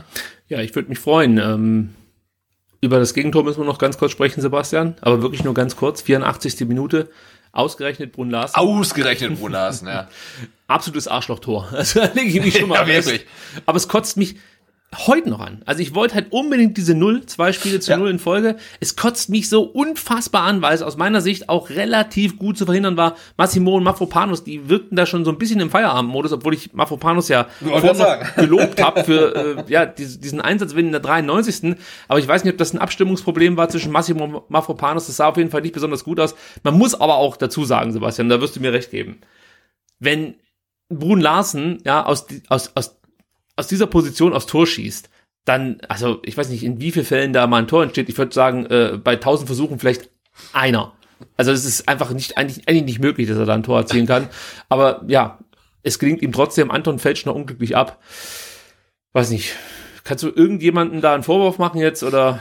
Nee, also wenn man die Szene sieht in der, in der Super Slow-Mo, da denkt man ja auch nur, äh, äh, Waldemar macht die Beine doch endlich zusammen, aber das ist, glaube ich, so eine Situation. Macht die Beine zusammen. Ja, wo du halt siehst, der Ball kommt irgendwie aus 20 Metern ja mehr oder weniger angerollt, der war ja nicht mal stramm geschossen. Äh, und der kommt auf dich zu und du, du schaffst halt irgendwie nicht mehr, nicht getunnelt zu werden, das geht halt einfach physikalisch nicht. Und dann hat Müller halt keine Chance mehr, also es war äh, ja wirklich ein komplettes Arschlochtor, ähm, aber beim Stand von 13-0 kann man das dann schon mal, äh, ja, ignorieren ignorieren. Wir müssen es ignorieren, glaube ich. Wir, wir müssen es ignorieren, das stimmt. Weil es war nicht rausgespielt, es war kein, kein Fehler in der Defensive, es war halt keine Ahnung, wie da reingegangen ist. Ist halt so. Und ich sag mal so, das Tor haben sie sich aufgrund der guten Chancen in der ersten Halbzeit und auch äh, da in der 68. Minute Grammaric mit seinem verpassten Kopfball auch irgendwie ein Stück weit verdient. Kann man vielleicht so sehen, äh, aber ja. Ja, und auch wenn, wenn du nicht, nicht, nicht, nicht viel ähm, auf die Expected Goals ähm, äh, gibst, aber ähm, ich, ich, ich musste gucken, ähm, es war, glaube ich, relativ ausgeglichen sogar. Nee, nee, äh, ähm, ah, okay, VfB 0,77, ja. Hoffenheim 0,98, also sie waren quasi 0,02 äh, Tore statistisch ent, gesehen entfernt von dem Tor, dann sei es ihnen gegönnt. Es, es kommt auch darauf an, wo man schaut. Ich habe auch ähm, einen Expected Goal Wert gesehen mit über 1, ähm, okay. Das zeigt aber auch schon, warum ich auf diesen Expected Goals Wert nicht allzu viel gebe, weil ja. also wenn ich da zwei, drei verschiedene finde, die dann stark voneinander abweichen, das macht es für mich halt dann nicht besonders leicht, äh, mit dieser Statistik zu arbeiten. Aber pass auf, das jetzt mal Fun Fact, äh, also äh, Hoffenheim hat äh, Expected äh, Goals Wert bei Understat von 0,98. Es fehlen also äh, 0,02 äh, zu der glatten 1 und ähm, laut OpenStat äh, hat das Tor von Jakob Brun Larsen ein Expected Goals Wert von 0,02 gehabt. Also ähm, zwei von 100? Nein, zwei von 1000 gehen rein. Ja, und ich habe es jetzt hier nochmal ähm, von Match Facts mir rausgesucht. VfB 0,62 und äh, Hoffenheim 1,63 Expected Goals. Das ist natürlich schon, was nehmen wir denn jetzt hier? Also deswegen, nee. Ist noch nicht so mein Ding, Expected Goals. Anderes nee, vor allem, wenn du siehst, ne, also das nochmal das Tor von, von Brun Larsen 0,02 und äh, die Tore vom VfB, ähm, äh, Marc Oliver Kempf 0,07 und die beiden Tore äh, von Mavropanos und äh, Massimo ähm, 0,08 und 0,09. Hm, weiß nicht. Also, nee, das lassen wir noch mit der Statistik. Ja, wir nehmen es ja auch nicht allzu oft mit ja, rein, von daher drauf geschissen, wie man so schön sagt. Genau. Jetzt hören wenn, wir, wenn, wir, wenn, wir, wenn wir gewinnen, drauf geschissen. So sieht's aus. Jetzt hören wir uns noch ganz kurz Matarazzo an, was er zum Spiel zu sagen hat. Es war eine andere Zielstrebigkeit heute da, ein anderer Tiefgang, auch ein anderer Mut äh, fand ich heute auf dem Platz, die uns auch gut getan hat. Deswegen nehmen wir vieles, vieles Positives mit aus dem, aus dem Spiel heute. Ja, ähm, das war auch so mein Eindruck. Wir haben viel Positives mitnehmen können. Und er sagte übrigens auch noch, mit jedem Sieg wächst man. Das ist auch eine Bestätigung, dass wir auf dem richtigen Weg sind. Unsere Intensität hat gepasst. Wir waren leidenschaftlich und zielstrebig von der ersten bis zur letzten Minute. Und da gebe ich ihm ja, fast uneingeschränkt recht. Es gab so ein paar Momente, wo ich dann schon mal ähm, das Gefühl hatte, okay, das könnte auch wieder zu so einem Spiel werden, wie äh, wir das schon häufiger jetzt in den letzten Wochen gesehen haben. Aber egal, die Mannschaft hat es hinbekommen und darauf lässt sich aufbauen, muss man sagen. Ja, und ähm, was natürlich auch so zurückkam ein Stück weit, war das Vertrauen in die eigene Defensive. Das hast du halt auch gemerkt, dass man nicht bei jedem Ball das Gefühl hatte, da scheißt sich gerade einer in die Hose, dass das direkt jetzt ähm, ja zu, zum nächsten abgefangenen Pass werden könnte, sondern man wurde immer mutiger, man war auch bereit, bereit wieder zu öffnen. Also gerade in der zweiten Halbzeit hast du das gesehen. Das hat dem VfB einfach brutal gut getan, dieses zweite Tor dann durch Mafropanes zu schießen. Äh, dazu kam, dass der VfB endlich mal wieder die mehr zweite Bälle als der Gegner gewonnen hat. Das war gut. Die Flügel hat man gut zubekommen. Also da ging gar nichts äh, für, für Hoffenheim in diesem Spiel. Und was ich mir hier notiert habe und was ich wirklich also das kannst du über dieses über dieses äh, Spiel finde ich wirklich als Überschrift drüber schreiben. Das ist ein gewisser Behauptungswille, den, den der VfB an den Tag gezeigt hat. Also die wollten dieses Spiel gewinnen und das hast du eigentlich durchweg gemerkt, also dass, dass Stuttgart dieses Spiel unbedingt ziehen möchte. Und ich glaube, wenn das schiefgegangen wäre, das ah, wäre auch so für den Kopf nicht besonders gut gewesen. Und ich bin so froh, dass das dann ja so einen Ausgang genommen hat und die Mannschaft dann auch noch äh, so geil von der Cannstatter Kurve gefeiert wurde. Es war einfach super, alles so wie es gelaufen ist. Ja, und wirklich sehr wichtig, ne, wie du sagst, die Mannschaft ist, ist so jung, die, die braucht auch Selbstvertrauen und die muss äh, wissen, dass das, was der Trainer ihnen mitgibt, dass das funktioniert. Und wenn du natürlich jetzt äh, so eine äh, Serie ohne Sieg hast, dann kann ich mir schon vorstellen, dass du auch dann so ein bisschen anfängst zu zweifeln. Und äh, diesmal hast du halt wirklich eine gute Leistung gezeigt, also wie, wie er auch sagt, ne, also zielstrebiger, äh, aggressiver, mutiger und hast dich auch belohnt. Also ich weiß nicht, wie wir es über das Spiel sprechen würden, wenn es dann vielleicht 1-1 ausgegangen wäre. Hätte der VfB trotzdem besser gespielt, aber es wäre wieder nichts, kein, kein Dreier rausgesprungen. Und insofern ist das natürlich perfekt, dass du einerseits äh, besser spielst als in den Partien zuvor und dich dann auch noch so belohnst. Ja, du hast ja gesehen, du hast eigentlich alle Tore ähm, ja einfach durch gutes Pressingverhalten ähm, ja, erzwungen, möchte ich vielleicht fast schon sagen. Endo einmal, der äh, äh einen Ball gewinnt, dann über, was war Sosa Mamouche bei Fürich äh, landet, der dann die Ecke rausholt mit seinem Abschluss. Also auch da war es halt einfach der Kampf gegen den Ball, der dazu geführt hat, dass man überhaupt erstmal in die gegnerische Hälfte gekommen ist und sich diesen Eckball erarbeitet hat. Dann Mafropanos, braucht man glaube ich nicht allzu viel dazu sagen. Aber auch da die ganze Mannschaft, die ganze Offensive zusammen mit der Defensive, das haben wir ja letzte Woche so ein bisschen thematisiert, dass diese Verzahnung irgendwie nicht mehr so richtig stimmte. Das war diesmal nicht der Fall. Du hast das ja. Gefühl gehabt, gehabt, eine Mannschaft spielt hier gegen den Ball und jeder weiß, was zu tun ist und, und ähm, man hat dann auch gesehen, Mafropanos macht das Spiel dann breit, wenn er das Gefühl hat, er müsse jetzt das Spiel breit machen. Manchmal hat er auch äh, Adamian da einfach auf der, auf der Außenbahn versauern lassen und hat sich nicht groß um ihn gekümmert.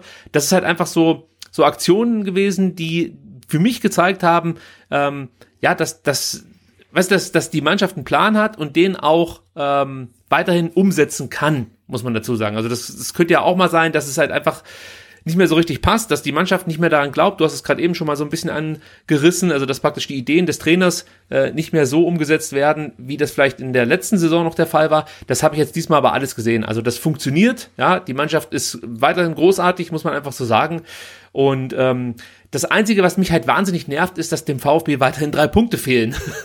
also das, das geht mir halt irgendwie schon gegen den Strich. Und jetzt wäre es halt mega geil, wenn du dann in zwei Wochen gegen Gladbach. Den Überraschungsdreier, ja, ja. ja. Einfach mal so ein Überraschungsding äh, gegen Gladbach, weil, sind wir ehrlich, oder was heißt, sind wir ehrlich, ich frage dich einfach mal direkt, fährst du nach Gladbach und hast das Gefühl, der VfB könnte da drei Punkte mitnehmen oder wäre das für dich wirklich eine Überraschung, so ein Sieg, Auswärtssieg in Gladbach?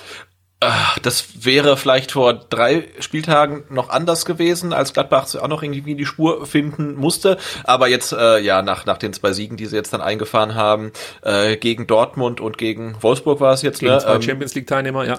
Ja, äh, ne, und Wolfsburg war ja auch wirklich sehr, sehr gut unterwegs. Äh, Würde ich sagen, also jeder, jeder einzelne Punkt, den man in Gladbach holt, ist ein Erfolg. Ja, und das sehe ich genauso. Also ich wäre mit einem Punkt hoch zufrieden, aber ich will diese drei Punkte zurückhaben, die uns fehlen, ähm, dass ich einfach so ein bisschen beruhigter sein kann. Weil wir haben es ja jetzt gesehen, wie viele Spiele waren es? Fünf Spiele ähm, ohne Sieg und so langsam, aber sicher fängt es dann doch trotzdem schon an zu rumoren. Es war noch lange nicht so schlimm, wie wir es schon äh, ja, äh, in zurückliegenden Jahren hatten, muss man gleich dazu sagen. Aber trotzdem hast du schon gemerkt, okay, jetzt gegen Hoffenheim darf man möglichst nicht verlieren, sonst wird es wahrscheinlich unruhig. Ähm, und ja, damit man nicht in diese Situation kommt und damit man sich vielleicht auch mal wieder so eine kleine Schwächephase erlauben kann, wäre es halt brutal wichtig, jetzt zumindest mal nicht zu verlieren in Gladbach. Aber da reden wir nächste Woche ausführlich drüber, Sebastian. Genau. Eins müssen wir jetzt noch äh, kurz machen. Ich habe mal mir noch mal die Aufstellung vom VfB angeguckt. Wir haben jetzt jeden Spieler, wirklich jeden Spieler erwähnt, bis auf einen. Und ähm, das sollten wir äh, nicht äh, so stehen lassen, denn auch äh, Tongi Kulibadi hat aus meiner Sicht ein relativ gutes Spiel gemacht, äh, hat das Tor vorbereitet, haben wir doch kurz erwähnt, hat aber auch defensiv ähm, ganz gut gearbeitet, oder? Ja, gehe ich mit. Also Tongi Kulibadi gehört für mich mit Mamouche, mit ähm, Fürich wirklich zu diesen Spielern, die halt ganz, ganz früh die Hoffenheimer Abwehr gestresst haben. Und was auch dazu kommt, Tongi Kulibadi ist inzwischen wirklich extrem ähm, einsatzfreudig, möchte ich mal so sagen, und kriegt das auch in geordnete Bahnen gelenkt, wenn du verstehst, wie ich meine. Es ist nicht mehr ganz so wild, obwohl ich es geil finde. Also ja. ich, ich mag das ja, diese Wildheit, die er da manchmal ausstrahlt. Aber äh, jetzt in dem Fall, finde ich, klappt das ganz gut mit ähm, Mafropanos. Ja, ich, ich tue mich immer noch so ein bisschen schwer, weil es wenig effizient ist. Das ist richtig, ja, ja. was von Kulibali kommt. Aber dann will ich mich fast schon selbst ohrfeigen und sagen, hey, jetzt lass ihn doch erstmal wieder ankommen. Ja, also vor zwei Jahren, wir sagen es immer wieder, hat er Oberliga gespielt, dann ja. legt er dann eine Bundesliga-Saison hin, die äh, überraschend gut verlief, auch nicht komplett positiv. Es gab auch äh, schwächere Spiele von ihm, gerade dann in der Rückrunde. Aber trotzdem, also eigentlich haben wir nicht mit diesem Leistungskick gerechnet von Kulibali. Und dass er jetzt da gegen Hoffenheim spielt und man nicht das Gefühl hat, hier spielt gerade, weiß ich nicht, ein Spieler aus der zweiten Reihe, sondern einfach ja, ein guter Bundesligaspieler, ist auf jeden Fall schon mal ein Fortschritt. Aber an der Effizienz muss er noch irgendwie ein bisschen arbeiten. Ähm, ja, aber ich bin absolut froh, dass wir diese Option haben. Und das macht's auch, glaube ich, aus, dass du dann wirklich mit Massimo und Kulibali zumindest zwei Optionen hast auf der rechten Seite. Ja, also das finde ich schon mal cool. Und es kommen ja jetzt weitere Spieler zurück. Das heißt, Kulibali muss vielleicht auch nochmal eine Schippe draufpacken, um in der Startelf zu bleiben. Das wird jetzt wirklich spannend sein, äh, spannend zu sehen sein. Ähm, aber ich gebe dir absolut recht, Kulibali hat auch seine Aktien an diesem Erfolg des VfB. Und einen Scorerpunkt eingesammelt, also. Ja. So sieht's aus. Zum Thema Effizienz. Und wenn wir bei Punkte sind, dann kommen wir wieder zum Spieler der Saison, den wir am ähm, Wochenende mit euch zusammen gewählt haben. Also ja, Du musstest viele Striche machen, ich oder? muss viele Striche machen. 367 Stimmen wurden abgegeben. Der Saisonrekord wurde noch nicht gebrochen, das war irgendwas über 400, aber äh, es war schon, es war schon ähm, eine ganze Menge Arbeit, äh, die ich da verrichten musste gestern Abend. Ähm, aber es macht ja auch Spaß.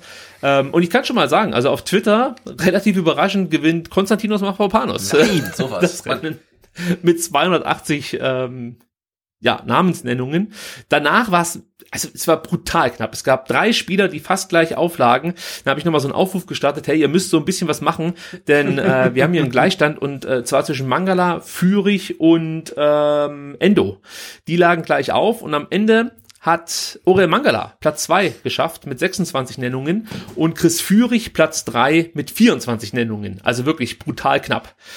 Ähm, Sebastian, jetzt bin ich gespannt, wen du so bepunkten wirst am heutigen Dienstag.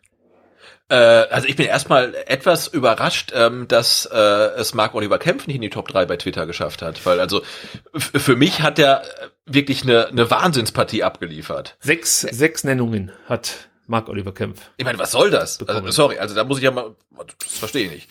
Sie können Ich ja alle nur einen nennen. Und wenn du Ja, ja, also 280 ja, gut, gut, haben jetzt gut, ich, ja, dem den Mafropanus äh, ihre Stimme gegeben, das ist ja schon, ja, also das ist schon relativ eindeutig, was da abging. Ähm, ja, also ich gebe ähm, drei Punkte äh, an an den Kämpfer Ja. äh, we- wegen seines Tores, dann weil er nach seiner ja, äh, Degradierung auf die Bank wirklich so stark zurückgekommen ist. Äh, äh, fünf Zweikämpfe am Boden geführt, vier gewonnen, acht Zweikämpfe in der Luft, äh, fünf davon gewonnen. Also ich, ich fand das schon von ihm eine brutal gute Partie. Also deswegen äh, drei Punkte an Marc Oliver Kempf. Bei meinen zwei Punkten äh, gehe ich natürlich mit mit dem äh, Twitter-Vote. Äh, die kriegt äh, Mavropanos, äh, ja, wegen des Tores und überhaupt, weil er so ein cooler Spieler ist. Und dann habe ich noch ähm, einen Punkt übrig und den gebe ich an Chris Führig. Chris Führig, okay. Ist notiert, dann ähm, kann ich meinen Führig-Punkt streichen. Ich habe mich wirklich schwer getan, wem gebe ich denn jetzt alles Punkte? Weil es gab einige Spieler, die ich bepunkten wollte.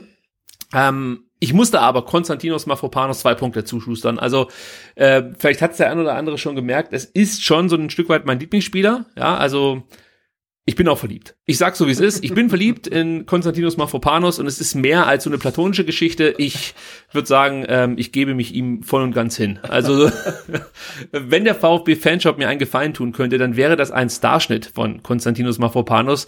Äh, also, das, das würde mir schon sehr, sehr gut gefallen. So, also der kriegt von mir zwei Punkte.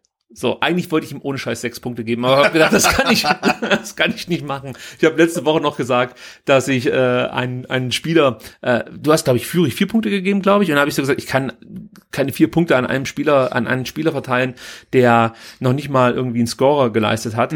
Ähm, jetzt hat zwar Mafropanos hier ein Tor erzielt, aber auch da würde ich sagen, kann ich jetzt hier nicht mit sechs Punkten um die Ecke kommen. Und es gab ja noch weitere richtig gute Spieler. Führig war noch ein Kandidat, den ich bei mir auf dem Zettel hatte. Ähm, den hast du aber jetzt bepunktet, deswegen lasse ich's. Äh, ich gebe jetzt jeweils einen Punkt an Orel Mangala, an Flo Müller, an Marc Oliver Kempf und an Roberto Massimo. Bei Kempf hast du es eigentlich schon gesagt, warum Massimo einfach, ja, ich freue mich für ihn wahnsinnig, dass er jetzt endlich sein Tor erzielt hat. Ich, ich glaube auch, dass es echt ein richtig netter Typ ist, ein guter Typ ist, ein herzensguter Mensch ist, so kommt er bei mir zumindest an. Ähm, und ich wünsche ihm jetzt einfach, dass er jetzt durch die Decke gehen kann. Und Orel Mangala habe ich glaube auch schon was dazu gesagt. Und bei Flo Müller, dem, dem hätte ich fast zwei Punkte gegeben, weil ich wirklich sage, ohne Müller hättest du hier nicht nur ein Gegentor bekommen. Also er hat einen großen Anteil daran, dass der VfB relativ stressfrei hier diese drei Punkte ziehen konnte. Ähm, aber ja, irgendwie müssen wir, müssen wir uns ja dann festlegen. Deswegen kriegt er von mir nur, in Anführungsstrichen, einen Punkt. Tja, Sebastian, jetzt steht erstmal eine Länderspielphase an. Wie viel Bock hast du auf Länderspiel?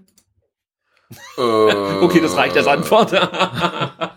ist schon, ist schon unglaublich nervig, oder? Diese Länderspielphasen im äh, Drei-Wochen-Rhythmus. Ja, schlimm. Also es war ja lange Zeit so bei mir, dass ich mich einfach nicht für die deutsche Nationalmannschaft interessiert habe, ja. Ähm, hat mich halt einfach überhaupt nicht angemacht. Und jetzt ist es so, dass sie mich richtig ankotzen, ja, weil jetzt so die Saison läuft ja. und es macht irgendwie Spaß gerade und du möchtest jetzt ähm, nach Gladbach fahren und da auch ein geiles Spiel sehen. Es gibt jetzt am nächsten Spieltag äh, das Duell Erster gegen Zweiter, da hat man natürlich auch Bock drauf. Äh, und, und dann kommt dieser Schwachsinn hier mit Nationalmannschaft. Also das geht mir wahnsinnig auf den Sack. Und ich habe äh, gelesen, dass Arsene Wenger eine Idee hatte, die möchte ich mal ganz kurz jetzt mit dir, ich sag mal, diskutieren. Der meinte, dass man diese Länderspiele, also gerade diese EM-Quali und WM-Quali-Spiele, äh, alle in einen Monat packen sollte. Ja, da gibt es dann praktisch überhaupt keinen Bundesliga-Fußball oder Premier League-Fußball, sondern in diesem einen Monat werden alle Quali-Spiele absolviert. Wie, also ich, ich glaube wirklich, dass das keine schlechte Idee ist. Also da hätte ich auf jeden Fall ein größeres Interesse, mir das anzuschauen, weil es halt alles auch kompakt so ist und du relativ mhm. schnell dann Ergebnisse siehst. Also du weißt dann, wer sich qualifiziert hat für WM, EM relativ schnell. Ähm, das das finde ich eigentlich ganz charmant. Wie siehst du ja, das gesagt auch im Zuge der äh, Überlegung, die WM alle zwei Jahre stattfinden zu lassen. Ja, das ist natürlich ich, Bullshit. Ja, da müssen wir nicht drüber reden, aber ich finde so ein, so, ein, so ein Block, dass man sagt, hey, wir machen im Oktober ähm, irgendwie alle Länderspiele, alle Quali-Spiele äh, und dann kannst du dann theoretisch sagen, okay, ich mache halt einen Monat Fußball frei, wenn es mich gar nicht interessiert. Ähm, aber wie gesagt, du hast schon angesprochen, man sieht halt dann, wer wie und wer muss wie spielen, damit was funktioniert und sich noch qualifizieren kann. Sonst ist es ja wirklich zäh wie Kaugummi und dann ist wieder eine Länderspielpause. Jetzt glaube ich in dieser Länderspielpause auch noch die Nations League Finale Dingsbums. Ich weiß es doch nicht. Gibt's aber noch die Nations League? Ich glaube, die gibt's gar nicht mehr.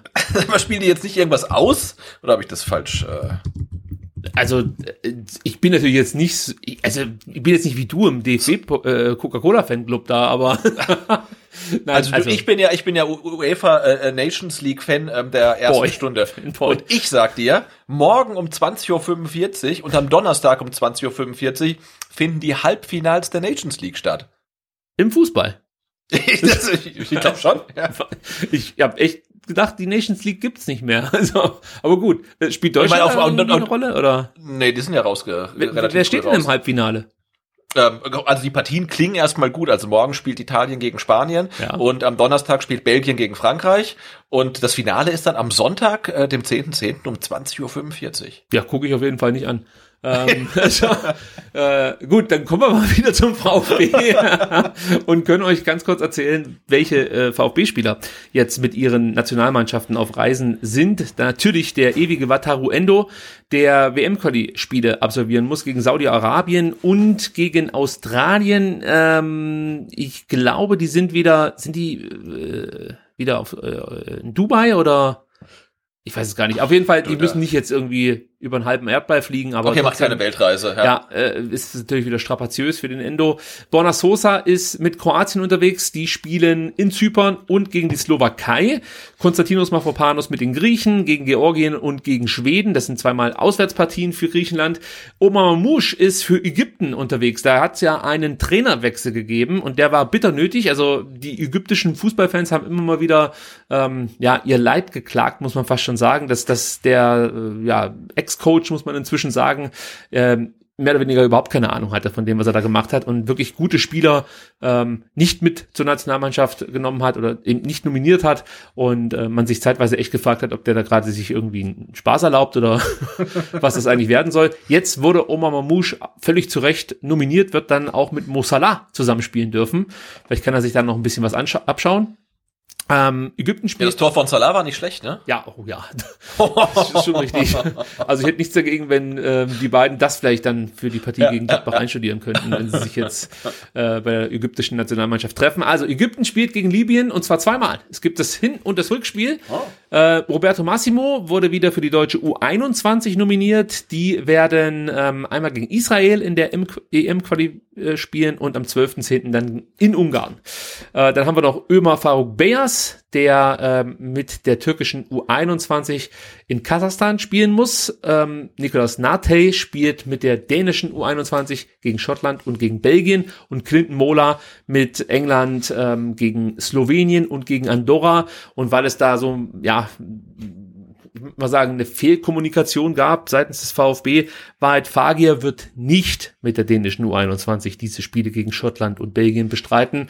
Ich weiß, auf der Webseite steht es, glaube ich, immer noch, dass Wahrheit Fagier äh, nominiert wurde. Ähm, aber der bleibt in Stuttgart, hat immer noch seine ja, muskulären Probleme. Ähm, es wird wohl besser, aber es ist noch nicht so richtig gut, so können wir es mal sagen. Und es würde natürlich absolut keinen Sinn machen, ihn jetzt hier für äh, EM-Spiele der dänischen U21 abzustellen. Also Weitfagier bleibt in Stuttgart. Ähm, und dann hoffen wir einfach, dass er vielleicht im Laufe der Woche oder spätestens dann in der nächsten Woche wieder ins Mannschaftstraining einsteigen kann. Denn da steht ja auch noch was aus, Sebastian. Also das Debüt, äh, da haben wir schon Bock drauf, oder? Auf jeden Fall. Und aber Stichwort ähm, Debüt, wenn du äh, Wahid Fagi erwähnst, müssen wir auch noch kurz äh, Clinton Mola erwähnen, denn der fährt als äh, frisch gebackener Bundesligaspieler dann zu U21 Englands. Genau, so wie äh, Niklas Nate. Ja, der stimmt, ja auch sein genau. Debüt feiern durfte. Ja. Ja, also ähm, ziemlich cool, dass Materazzo da auch nochmal den Spielern die Möglichkeit gibt, sich zu zeigen. Mit Sicherheit auch ein kleines Dankeschön für gute Trainingswochen. Ähm, ich denke mal, so kann man das verstehen. Dani Didavi, ja, hatte wieder nicht allzu viel zu lachen. Ähm, Das plätschert so ein bisschen dahin. Ähm, wer gar nicht genug bekommen kann vom VfB Stuttgart, der kann zumindest gedanklich am Donnerstag den VfB unterstützen, denn da testet der VfB Stuttgart obligatorisch wieder gegen einen Zweitligisten in der Länderspielphase. Diesmal geht es gegen den SV Sandhausen. Äh, ähm, 16. der zweiten Bundesliga und mit neuem alten Trainer Aris Schwarz, der jetzt, glaube zum dritten Mal Sandhausen trainiert. und am vergangenen Wochenende sich dann einen wunderbaren Einstand hatte, ne? nee, das war schon sein zweites Spiel. Das Aber ein zweites, okay. war sein zweites, zweites Spiel Immerhin. 1 zu 6. ja. Damit kein, kein gutes Heimdebüt auf jeden Fall. Nee, nee, kann man so sagen. Und ich würde sagen, damit ist auch klar, was wir jetzt vom VfB fordern. Also unter einem 3-0 machen wir es nicht. Übrigens, okay. der, der Alois Schwarz, der hat eine brutale Ähnlichkeit mit einem Arbeitskollegen von mir. Also das ist wirklich unfassbar. So, dass ich mal nachgefragt habe, ob die irgendwie verwandt oder verschwägert sind. Aber ist nicht der Fall. Aber es ist wirklich, das könnte der eineige Zwilling sein. Es ist unfassbar. Tja, und Sebastian, hast du mal wieder Bock auf ein volles Neckarstadion? Ich habe total Bock auf ein volles Neckarstadion. Dann gibt es vielleicht äh, diese Woche noch gute Nachrichten für dich. Denn ähm, Baden-Württemberg will Mitte Oktober eine neue Corona- Verordnung einführen. Und man hört jetzt so, dass dann auch für das Neckarstadion ein 2G-Modell geplant sein soll. Das würde bedeuten, dass man ähm, nur noch ins Stadion kommt, wenn man entweder geimpft oder genesen ist. Und es würde auch bedeuten, dass ähm, in Zukunft ein volles Stadion möglich wäre und das Ganze sogar ohne Aha-Regeln, wenn es überhaupt noch gibt. Ich weiß gar nicht, was denn der aktuelle Stand ist, aber so habe ich mir das damals gemerkt. Die Aha-Regeln, also Abstand, Hygiene und Alltagsmasken, ähm, die muss man ja aktuell äh, im Stadion immer noch tragen. Also die Masken und Abstand gibt es theoretisch auch. Ähm, ähm, ja, also das würde alles wegfallen. Und das klingt doch schon mal ähm, ja nach Normalität. Ja, genau, es klingt nach einer Perspektive auf jeden Fall und ähm, ja, diese, dieses Gerücht äh, wird ja auch ein bisschen äh, dadurch befeuert und auch ähm, ja, hinterlegt, äh, dass in der Allianz Arena genau das jetzt schon beschlossen wurde, dass man, dass die Bayern beim nächsten Heimspiel äh, voll auslasten dürfen äh, mit 2G und äh, auch in Hessen bei Eintracht Frankfurt haben sie ähnliches äh, beschlossen. Da dürfen zum nächsten Heimspiel 40.000 kommen und die haben, wenn ich es richtig gelesen habe, nicht äh, 2G, sondern 3G plus. Das wird natürlich jetzt auch spannend, wenn jeder Verein oder jedes Bundesland dann eigene Regelungen hat. Ähm, aber da ist es so, dass für 38.000 Leute gilt, sie müssen genesen oder geimpft sein und für 2.000 gilt, ähm, sie äh, brauchen dann äh, einen negativen Test. Also äh, da, da tut sich langsam was. Ähm, was ich noch äh, zu bedenken geben möchte, ist natürlich, also sollte es jetzt wirklich dieses 2G-Modell geben, dann gilt das natürlich auch für Beschäftigte äh, rund ums Neckarstadion, sprich Sicherheitsdienst, ähm, äh, die, die Mädels und Jungs, die in diesen Bütchen arbeiten und uns die Rote braten und so. Das und gilt, Spieler das ist die Frage, äh, ob das dann auch für Spieler gilt. Dann hättest du eigentlich äh, ja die Zwangsimpfung für Daniel Didavi durchgesetzt. Aber darauf will ich gar nicht hinaus. Es gibt ein großes Problem aktuell. Ich weiß nicht, ob du es mitbekommen hast. Gerade für Sicherheitsdienste, die ähm, einfach nicht genügend Mitarbeiter mehr zusammenbekommen. Also das Problem ist einerseits natürlich Corona an sich, sprich die Pandemie. Du hast einfach nicht mehr ähm, ja, den Bedarf gehabt an Sicherheitspersonal, weil große Veranstaltungen weggefallen sind. Also wurden viele entlassen und haben sich andere Nebenjobs gesucht. Und dann gibt es natürlich auch unter ähm, ganz so gewöhnlichen Sicherheitspersonal das Problem, dass wir in Deutschland ähm, ja irgendwo bei 65 Prozent vollständig Geimpften sind. Ja, also weiß jetzt nicht, wie hoch die Quote beim Sicherheitspersonal ist, aber also ich glaube jetzt nicht, dass die auf 80 Prozent kommen. Mhm. Es wird eher auch so bei 65 liegen. Ich meine sogar, dass ähm, von Union Berlin der Pressesprecher neulich in einem Interview mal gesagt hat, dass die Sicherheitsfirma, mit äh, denen die zusammenarbeiten, ähm, wirklich das Problem hat, dass noch nicht mal 60 Prozent der Beschäftigten vollständig geimpft sind. Also da hast du erstmal ein Problem, genügend Sicherheitspersonal zusammenzubekommen. Ähm, und ich könnte mir vorstellen, dass das dann vielleicht dazu führen könnte, dass auch beim VfB nicht gleich alle Türen geöffnet werden. Also nicht so sehr die Angst, dass jetzt hier groß was passiert, sondern äh, dass einfach so ein Stück weit das Personal fehlt, ähm, um wirklich dann ähm, genügend Sicherheitspersonal vor Ort zu haben, um äh, das Catering sicherzustellen. Wobei da könnte man vielleicht auch noch damit leben, wenn es dann entweder am äh, Häuschen ein bisschen länger dauert oder keine Ahnung, es halt dann keine Wurst gibt im Block 35b oder so, weiß ich nicht. Also ich bin mal gespannt, wie man das dann am Ende lösen möchte. Weil das wird jetzt schon ja, aber, interessant ja, ja. zu sehen sein, ja. Ja, auf, ja, das sind ganz neue Probleme, die man jetzt hat, irgendwie ja fast schon Luxusprobleme, dass man jetzt wieder zurück zur Normalität äh, kommt und dann ähm, nicht genug äh, Leute hat, um den Betrieb da zu wuppen. Aber vielleicht tun sich da auch jetzt für uns äh, neue, hervorragende, gut bezahlte äh, Jobperspektiven auf. Also ich wollte eigentlich ähm, äh, eigentlich Tanklaster fahren in England, aber vielleicht dann äh, werde ich geimpfter Ordner oder so. Mal gucken. Geimpfte Ordner, das klingt gut. So können wir unsere Firma nennen. Sicherheitsdienst, geimpfte Ordner. genau, Jobs, Jobs der Zukunft, äh, geimpfte Ordner. Ja. ja, am besten mit einem Führerschein für einen Tanklaster. Also das. So. dann seid ihr wirklich. Und wenn der VfB dann, wenn der VfB dann mal wieder international spielt, äh, dann äh, kann man auch gleich in England bleiben oder so. mal gucken, ob wir das machen. Ähm, eine andere Frage, die sich natürlich mir auch aufdrängt, ist, wie sieht's denn jetzt eigentlich aus mit den Dauerkarten? Ähm, also ich habe jetzt mitbekommen, Bielefeld hat jetzt in dieser Woche die Dauerkarten wieder zum Verkauf angeboten. Hast du mitbekommen, ob das jetzt nur für die Hinrunde ist oder ob das nur für die Rückrunde ist oder ob es jetzt halt einfach ab dem nächsten Heimspiel bis zum 34. gilt? Äh, weiß ich tatsächlich nicht. Ähm, äh, was wir wissen, na, das wissen wir auch nicht, aber heute ging ja, ähm, kursierte ja im Netz, wie man so schön sagt, äh, auf Twitter und auch auf Facebook, irgendeine Meldung rum, die vom Wording ein bisschen so klang, als wenn sie vom VfB hätte sein können, was sie vermutlich nicht ist, aber da war ja zumindest die Rede von einer Mini-Dauerkarte für die restlichen Heimspiele der Hinrunde. Wäre eine Option. Wäre eine Option, wäre das für dich auch eine. Also würdest du, sollte es diese Mini-Dauerkarte geben, ähm, dir eine holen und würdest du auch ins Stadion gehen? Äh, ja. Also dann wäre dir das jetzt mit der Kurve dann erstmal wurscht. So. Beziehungsweise ähm, ich, ge gehen wir jetzt einfach davon aus, dass dann ähm, die Cannstatter Kurve wieder in, in gewohnter Pracht sozusagen erstrahlt und äh, Doppelhalter, Fahnen, Trommeln, ähm, organisierter Support. Ja, also genau, da, davon würde ich mal ausgehen, wenn das Stadion wieder voll gemacht werden kann, dass dann auch die Cannstatter Kurve wieder wieder voll ist. Also er hat ja gesagt, äh, Stadion Light ist nicht für mich, ähm, aber ich gehe davon aus, dass äh, unter bei einer Vollauslastung unter 2G dann auch die Kurve so ist, äh, äh, wie ich sie beim letzten Mal gesehen habe, äh, beim vorletzten Mal, als ich gegen Bielefeld im Stadion war. Also ich muss sagen, ich werde meine Dauerkarte nicht verlängern. Äh, das liegt immer noch an dem Nebensitzer, ähm, der mir vor Corona, also als das größte Problem meines Lebens äh, äh, äh, ja, vorkam. Ähm, ich, ich wollte ja damals schon meine Dauerkarte eintauschen gegen eine andere. Corona hat das auch verhindert und ich werde die jetzt, glaube ich, einfach nicht verlängern und darauf hoffen, dass ich spätestens zur neuen Saison mir ein neues Plätzchen suchen kann. ist natürlich auch ein bisschen, ja, ein Gamble dabei, wobei ich die Hoffnung habe, dass es aktuell vielleicht so einfach sein wird wie schon lange nicht mehr, äh, ja. äh, einen guten Platz zu bekommen, weil ich könnte mir schon vorstellen, dass einige äh, jetzt nicht so unbedingt ihre Dauerkarte verlängern werden, ähm, weil zum einen sich vielleicht dann wirklich so eine Entfremdung zum Fußball äh, inzwischen äh, breit gemacht hat und zum anderen vielleicht auch wirklich die Sorge, ähm, ich möchte noch nicht ins Stadion, ich habe noch Angst, mich anzustecken und dann kommt natürlich auch der Faktor, ich bin einfach nicht geimpft.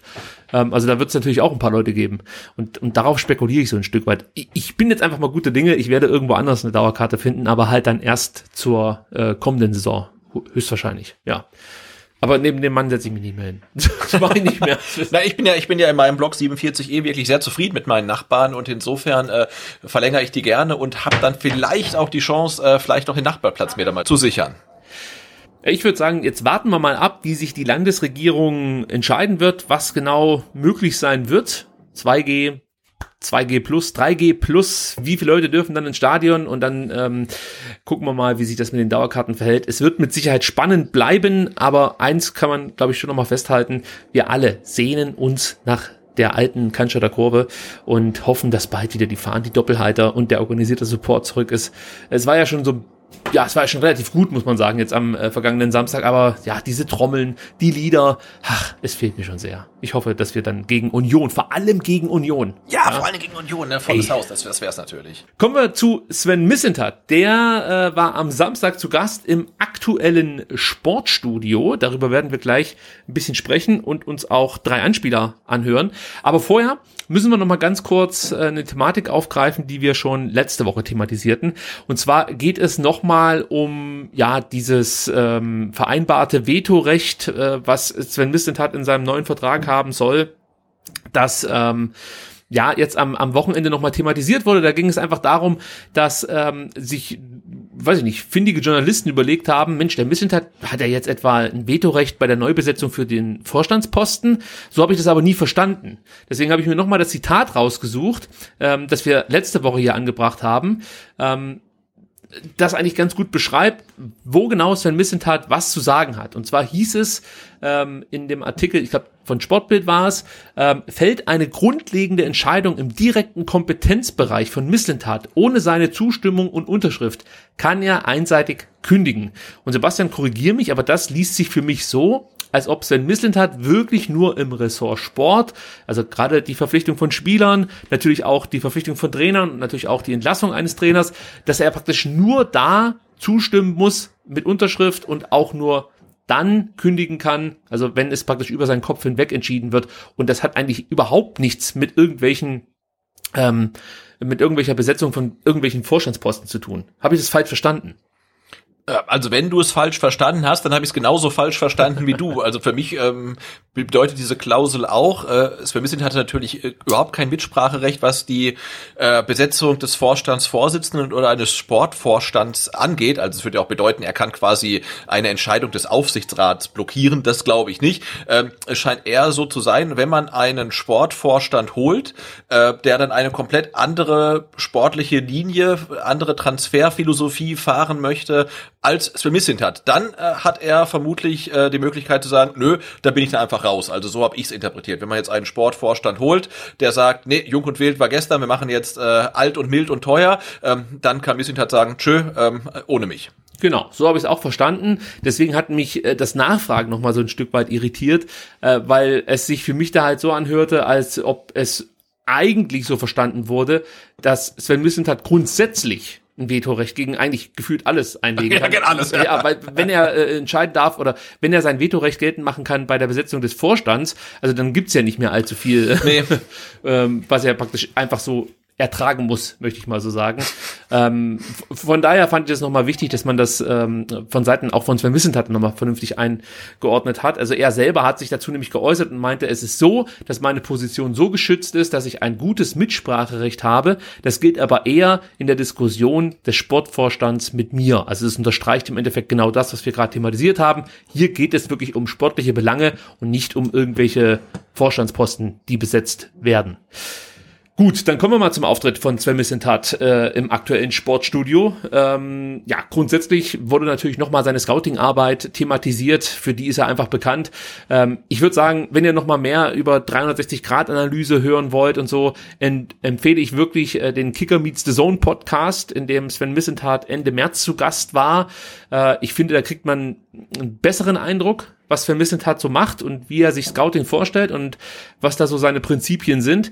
Ähm, beim aktuellen Sportstudio war das dann relativ kurz gehalten. Natürlich, er hat da nur 20 Minuten oder eine halbe Stunde, wo er dann ähm, ja irgendwelche Ausführungen machen kann. Und bei Kicker Meets the Zone war das dann schon ein bisschen ausführlicher. Deswegen empfehle ich das.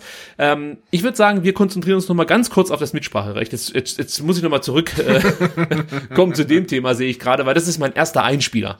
Denn Sven Missentat ähm, wurde natürlich auch von Katrin Müller-Hohenschein ähm, zur Superklausel, möchte ich sie mal nennen, befragt und Missentat erklärt der Katrin jetzt mal, wie das mit seiner Klausel genau aussieht. Also erstmal, wenn wir immer darüber reden, ich, ich darf gestalten, bedeutet das, müssen wir ein Wort dazu nehmen, ist Teamfähigkeit. Mhm. Also ähm, es ist nicht so, dass, äh, dass das eine One-Man-Show sein darf, im Gegenteil. Also das, das klare Credo ist offene Kommunikation und Thomas hat das eigentlich ganz nett gesagt. Äh, wir dürfen uns auch stressen, weil es darum geht, die bestmögliche Entscheidung zu treffen. Und in diesem Sinne ist eigentlich auch ein bisschen mein Vertrag gebaut. Ich habe weder ein Vetorecht noch ein Mitspracherecht bei der Besetzung von Vorständen, sondern es ist ganz klar Sache des Aufsichtsrats. Also jetzt, wenn Vorstandsvorsitzender Vorsitzender und oder ein Sportvorstand gesucht werden, habe ich damit erstmal nichts zu tun. Was aber wichtig ist, dass eine Zusammenarbeit geregelt ist, dass es wirklich auf mehrere Schultern verteilt sind. Und da ist man als Sportdirektor ähm, angewiesen, zwei Unterschriften zu bekommen. Das heißt, ich muss Überzeugungsarbeit leisten. Und äh, jetzt ist es ein bisschen auch so gebaut, dass, äh, dass ich, ich auch in die Entscheidung mit einbezogen werden muss, wenn es zum Beispiel darum geht, ähm, verlängern mit dem Trainer, welche Spieler holen wir. Und das ist am Ende mein Verantwortungsbereich und äh, ja, eigentlich hätte ich es genauso abspielen lassen können, dann hätte ich mir den ersten Teil äh, dieser, äh, dieses Segments hier sparen können. Ähm, er erklärt ja da ganz gut und ähm, was mir hier in diesem Einspieler besonders gut gefallen hat, war natürlich, dass Sven Missentat als allererstes wirklich diese T Teamfähigkeit mhm. äh, nochmal unterstreicht und auch betont, dass es hier keine One-Man-Show werden soll. Und selten, ähm, ja, klappt das ja, wenn man so eine One-Man-Show äh, aufziehen möchte. Wobei man bei Sven Missentat irgendwie das Gefühl hat, das würde schon irgendwie hinhauen, aber wir haben natürlich schlechte Erfahrungen hier gemacht beim VfB. Deswegen finde ich das immer wieder äh, wichtig, dass man das nochmal betont, ähm, dass man hier praktisch nicht irgendwie so einen Weg durchdrücken möchte, sondern schon im Team entscheiden will. Aber du hast es vorhin, glaube ich, ganz gut ausgeführt. Ähm, man kann natürlich jetzt nicht komplett unterschiedliche Philosophien parallel fahren. Das wird nicht funktionieren. Und von daher verstehe ich, dass wenn Missentat sagt, Leute, wenn ihr praktisch komplett damit brecht, was, für was ich eigentlich stehe, ja, dann, dann gehe ich halt. Und ich glaube nicht, dass das so ein einfacher Versuch ist, äh, aus einem guten Vertrag rauszukommen. Da gab es ja auch noch die Meldung, dass er sein Gehalt weiter kassiert und so, sondern ich glaube, Sven Missentat hat da schon auch so ein bisschen aus der Vergangenheit äh, hier in Stuttgart äh, seine Rückschlüsse gezogen und sich überlegt, okay, es kann ja schon mal sein, ähm, dass, dass der Thomas mal geht. Also vielleicht hat er da auch schon was, was Leuten hören, wer weiß. Ähm, und dann wäre es mir halt ganz recht, wenn ich ähnliche Kompetenzen hätte, beziehungsweise äh, Möglichkeiten wie unter Thomas Hitzesberger. Und ich glaube, das ist der richtige Weg.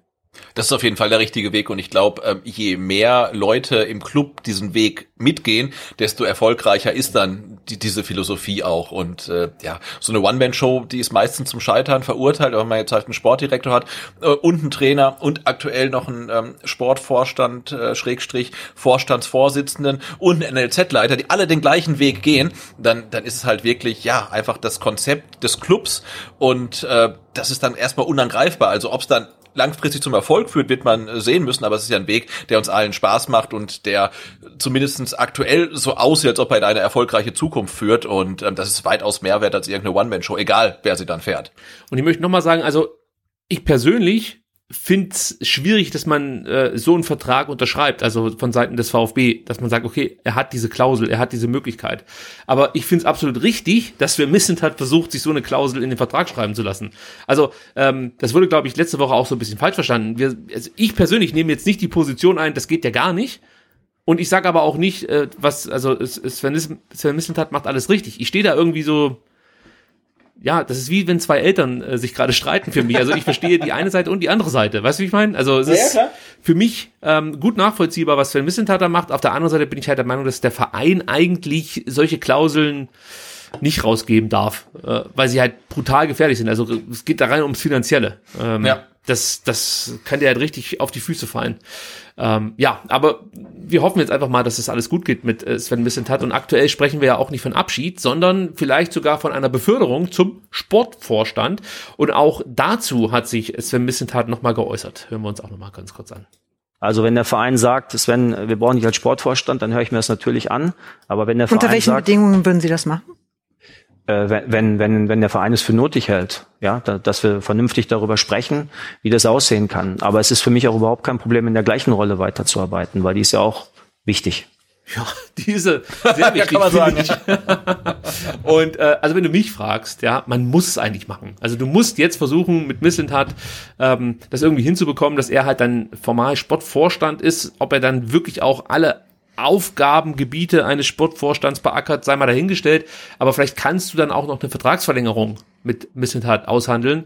Äh, das wäre jetzt auch nicht so schlecht, aber du siehst ja einfach, wie wichtig er ist für die Ausrichtung und die Neugestaltung des VfB Stuttgart, ähm, dass man, dass man wirklich alles unternehmen muss, um ihn hier vielleicht noch länger binden zu können. Weil ich kann mir fast nicht vorstellen, dass, dass äh, finanziell äh, ja, potente Vereine nicht bemerken, was für eine tolle Arbeit ein Sven Misset hat hier beim VfB verrichtet.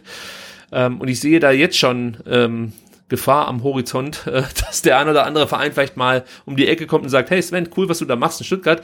Was hältst du davon, wenn du die gleichen Möglichkeiten bekommst, die gleichen äh, Freiheiten, aber äh, einfach nochmal eine Null mehr hinten dran setzen kannst bei den äh, mhm.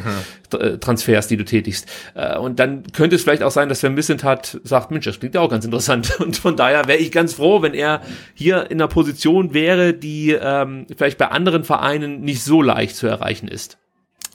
Ich denke mal, ja, sehe seh ich, ja. seh ich ganz genauso. Und allein schon als Zeichen der Wertschätzung äh, seiner Arbeit muss der VfB ihm eigentlich den Posten als äh, Sportvorstand anbieten, auch wenn er dann sagt, äh, nee, mache ich nicht, ich will näher an der Mannschaft bleiben, dann ist es ja okay, aber ähm, ja, als, als, als wirklich als Anerkennung muss man es machen, äh, in der Hoffnung, dass er dann vielleicht den Posten auch übernimmt und wie du sagst halt, dass man dann vielleicht auch eine Vertragsverlängerung irgendwie da mit, mit, mit unterbekommt. Wobei, wir kommen ja später noch ähm, zum Auftritt von Pellegrino Materazzo am Sonntag bei SWR Sport. Ich glaube, der hatte schon so ein bisschen Sorge Sorge, dass Missintat ähm, äh, Sportvorstand werden könnte und dann so ein bisschen äh, vom sportlichen Alltagsgeschäft abrückt. Ja, du musst, du musst wahrscheinlich noch jemanden mit dazu holen, ähm, der dann ja, ich sag mal so, das Administrative übernimmt. Ähm, ja. Und, und, und, und Mislintat bleibt halt einfach der Gestalter, der, der Scout, der Kaderplaner, der Ideenverfolger und Ideengeber für, für äh, die sportliche Ausrichtung des VfB Stuttgart. Das muss eigentlich das Ziel sein.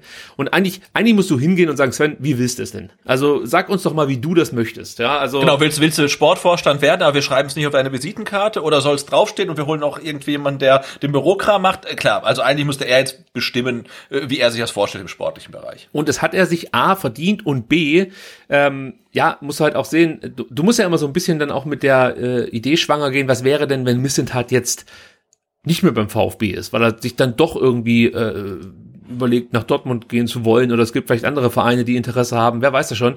Ähm, ja, also was, was wäre denn dann auf dem Markt verfügbar? Und dann sieht's da relativ düster aus, bin ich der Meinung. Deswegen, da würde ich halt auch nochmal extra vielleicht die ein oder andere äh, äh, Geldschatulle öffnen, um Missentat vom Hierbleiben zu überzeugen. Ähm, weil äh, das, das ist halt so das Nächste. Wenn jetzt hier Nachfolger kommt von Sven Missentat, wird das brutal schwer haben.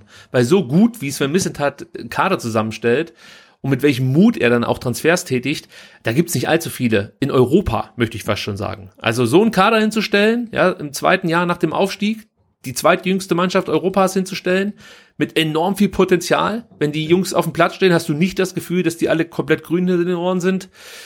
Da musst du schon richtige Eier haben. Also das ist schon eine Ansage, die Sven Missentat hier tätigt. Und wir kennen das.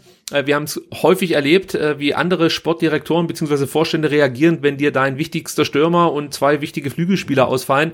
Da werden dann halt irgendwelche S-Weins verpflichtet äh, und, und darauf gehofft, dass die jetzt dann doch endlich mal einen Durchbruch schaffen.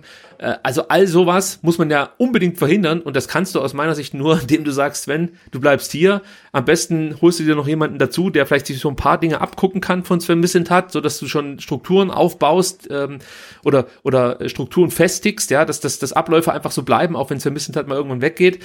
Ähm, all das musst du eigentlich jetzt versuchen in die Wege zu leiten, weil er ist für mich eigentlich das Gesicht des sportlichen Erfolgs des VfB Stuttgart, zusammen mit Pellegrino Matarazzo. Aber auch da muss man wieder sagen, ohne Mistintat gäbe es hier kein Matarazzo beim VfB. Also für mich ist, ist, ist, ist äh, äh Matarazzo erst durch Mistintat möglich geworden. Und ähm, ja, das, du musst einfach versuchen, dass das jetzt hier so ein bisschen äh, auch mittelfristiger angelegt wird und man ja einen langen gemeinsamen Weg bestreiten kann mit Sven Missentat. Weil wir sind noch nicht am Ende, Sebastian. Nein. So, dann haben wir noch, ähm, ach so, Mensch, das ist eine perfekte Überleitung. Dann haben wir noch äh, ein paar Zitate von Sven Missentat, was äh, die Ziele äh, angeht, die er mit dem VfB verfolgt, beziehungsweise er nennt es Visionen.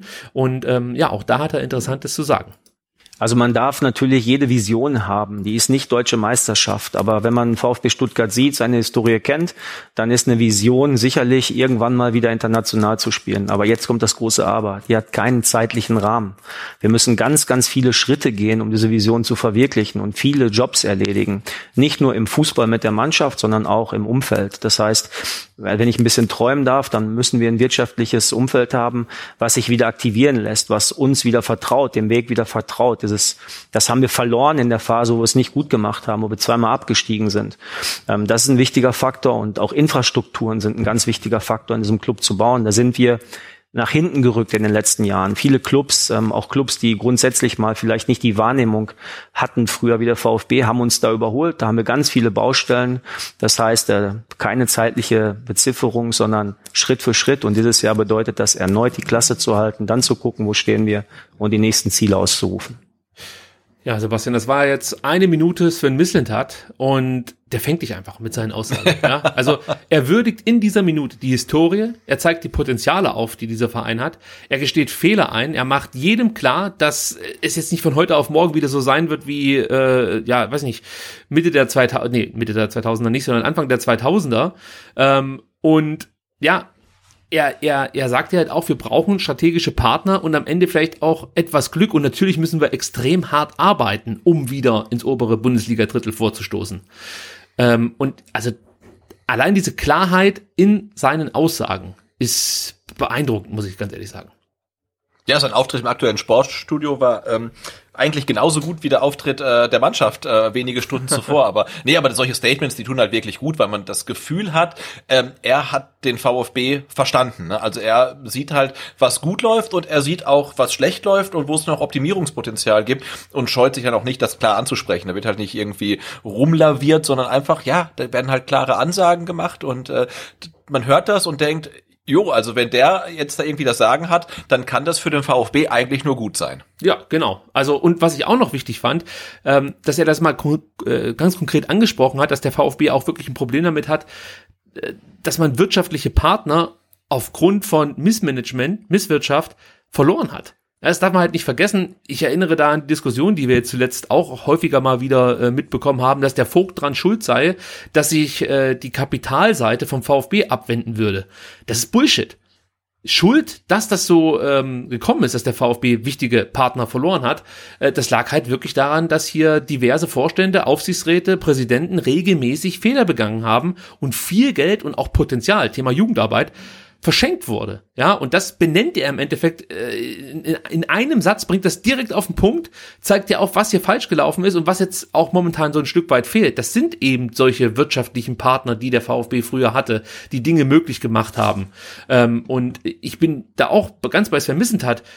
Diese Leute werden mit Sicherheit jetzt nicht ihre Entscheidung, ob sie beim VfB einsteigen oder nicht, nur von einem Präsidenten abhängig machen, sondern auch vom Erfolg ähm, ja, den der Verein hat, den die Mannschaft hat und von, von Leute, die äh, praktisch direkt mit diesem sportlichen Erfolg zu tun haben und ähm, ja, eben daran arbeiten, den VfB wieder nach vorne zu bringen und wieder, ich sag mal, auf, auf ein gesundes Fundament zu stellen. Und wenn man da das Gefühl hat, okay, jetzt sind die richtigen Leute am Werk, dann bin ich natürlich auch eher bereit, in so ein Projekt, Projekt nenne ich es jetzt mal, zu investieren.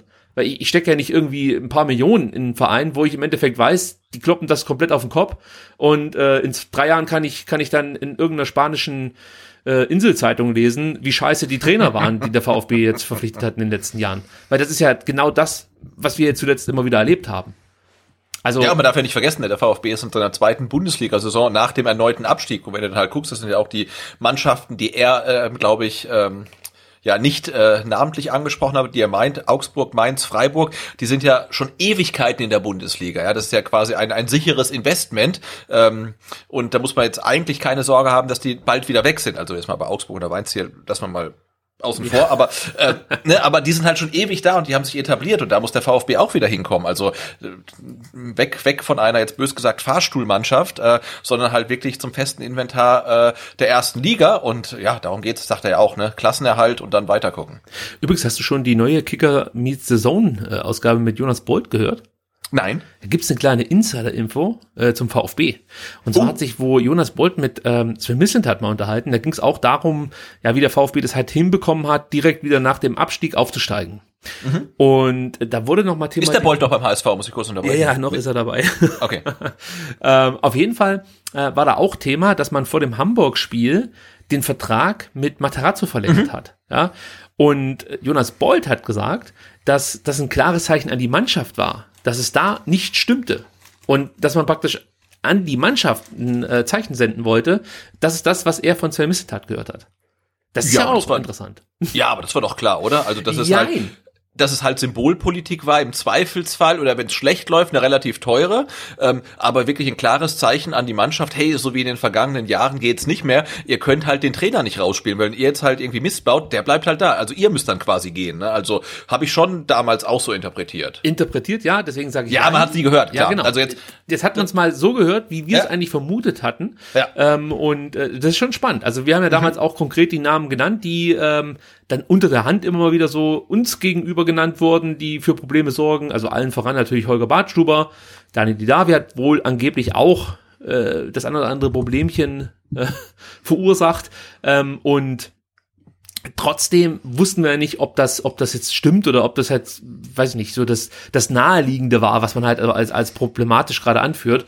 Ähm, aber jetzt hat Jonas Beuth auch nochmal bestätigt. Jetzt haben wir es mehr oder weniger. Ja, spannend. Ja, fast schon schwarz auf weiß, kann man sagen. Gut, kommen wir zu Pellegrino Matarazzo, der ähm, ja nicht nur wegen seiner Vertragsverlängerung noch Trainer ist äh, beim VfB Stuttgart, sondern auch, weil man dieses Spiel gegen den HSV dann spektakulär gewinnen konnte in der letzten Minute durch das Tor von Gonzalo Castro. Wer weiß, wie das alles gelaufen wäre, äh, wenn der Castro nicht getroffen hätte.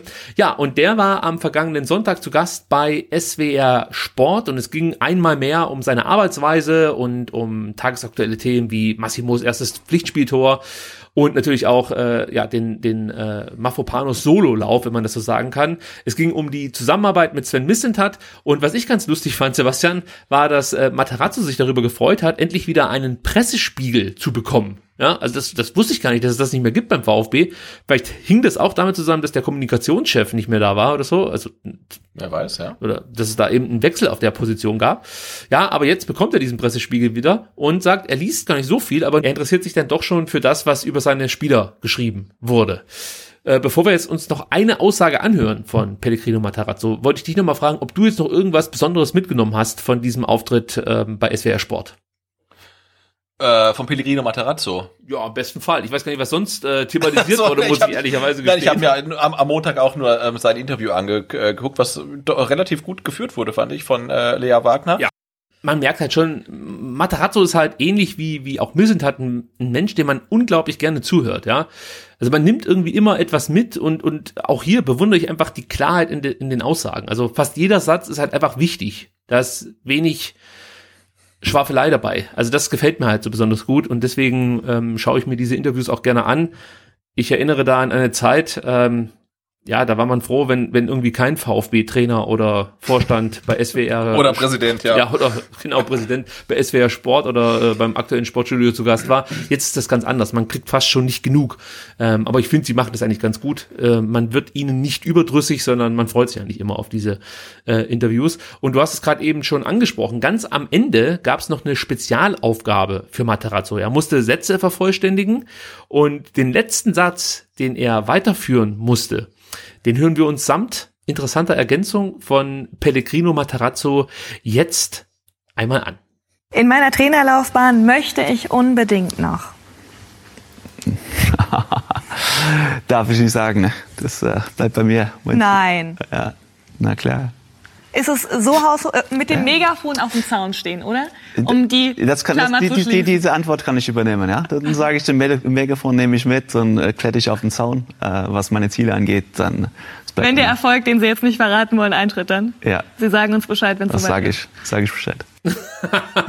Also äh, sau sympathisch, aber Sebastian, die Frage ist natürlich, was ist es? Also er darf es nicht sagen, er darf sein Ziel nicht verraten. Und ich habe mir Ja, Gedanken gemacht, ist, ist, möchte er die Bayern trainieren, möchte er Meister werden, in der Champions League spielen? Was ist es? Ich weiß nicht, aber er war ja fast schon dankbar, als Lea Wagner ihn dann quasi in den Mund gelegt hat, dass er mit dem Megafon auf dem Zaun äh, stehen wird. Und das wird ja irgendwann auf ihn zurückfallen. Also er muss das irgendwann machen, spätestens wenn der VfB dann äh, mit ihm international spielt. Ähm, und er war so dankbar drüber, da habe ich mich auch gefragt, was kann denn das sein? Was ist denn so furchtbar, dass er es nicht sagen kann? Und äh, ich glaube, sein Ziel ist Pokalsieg mit dem KSC.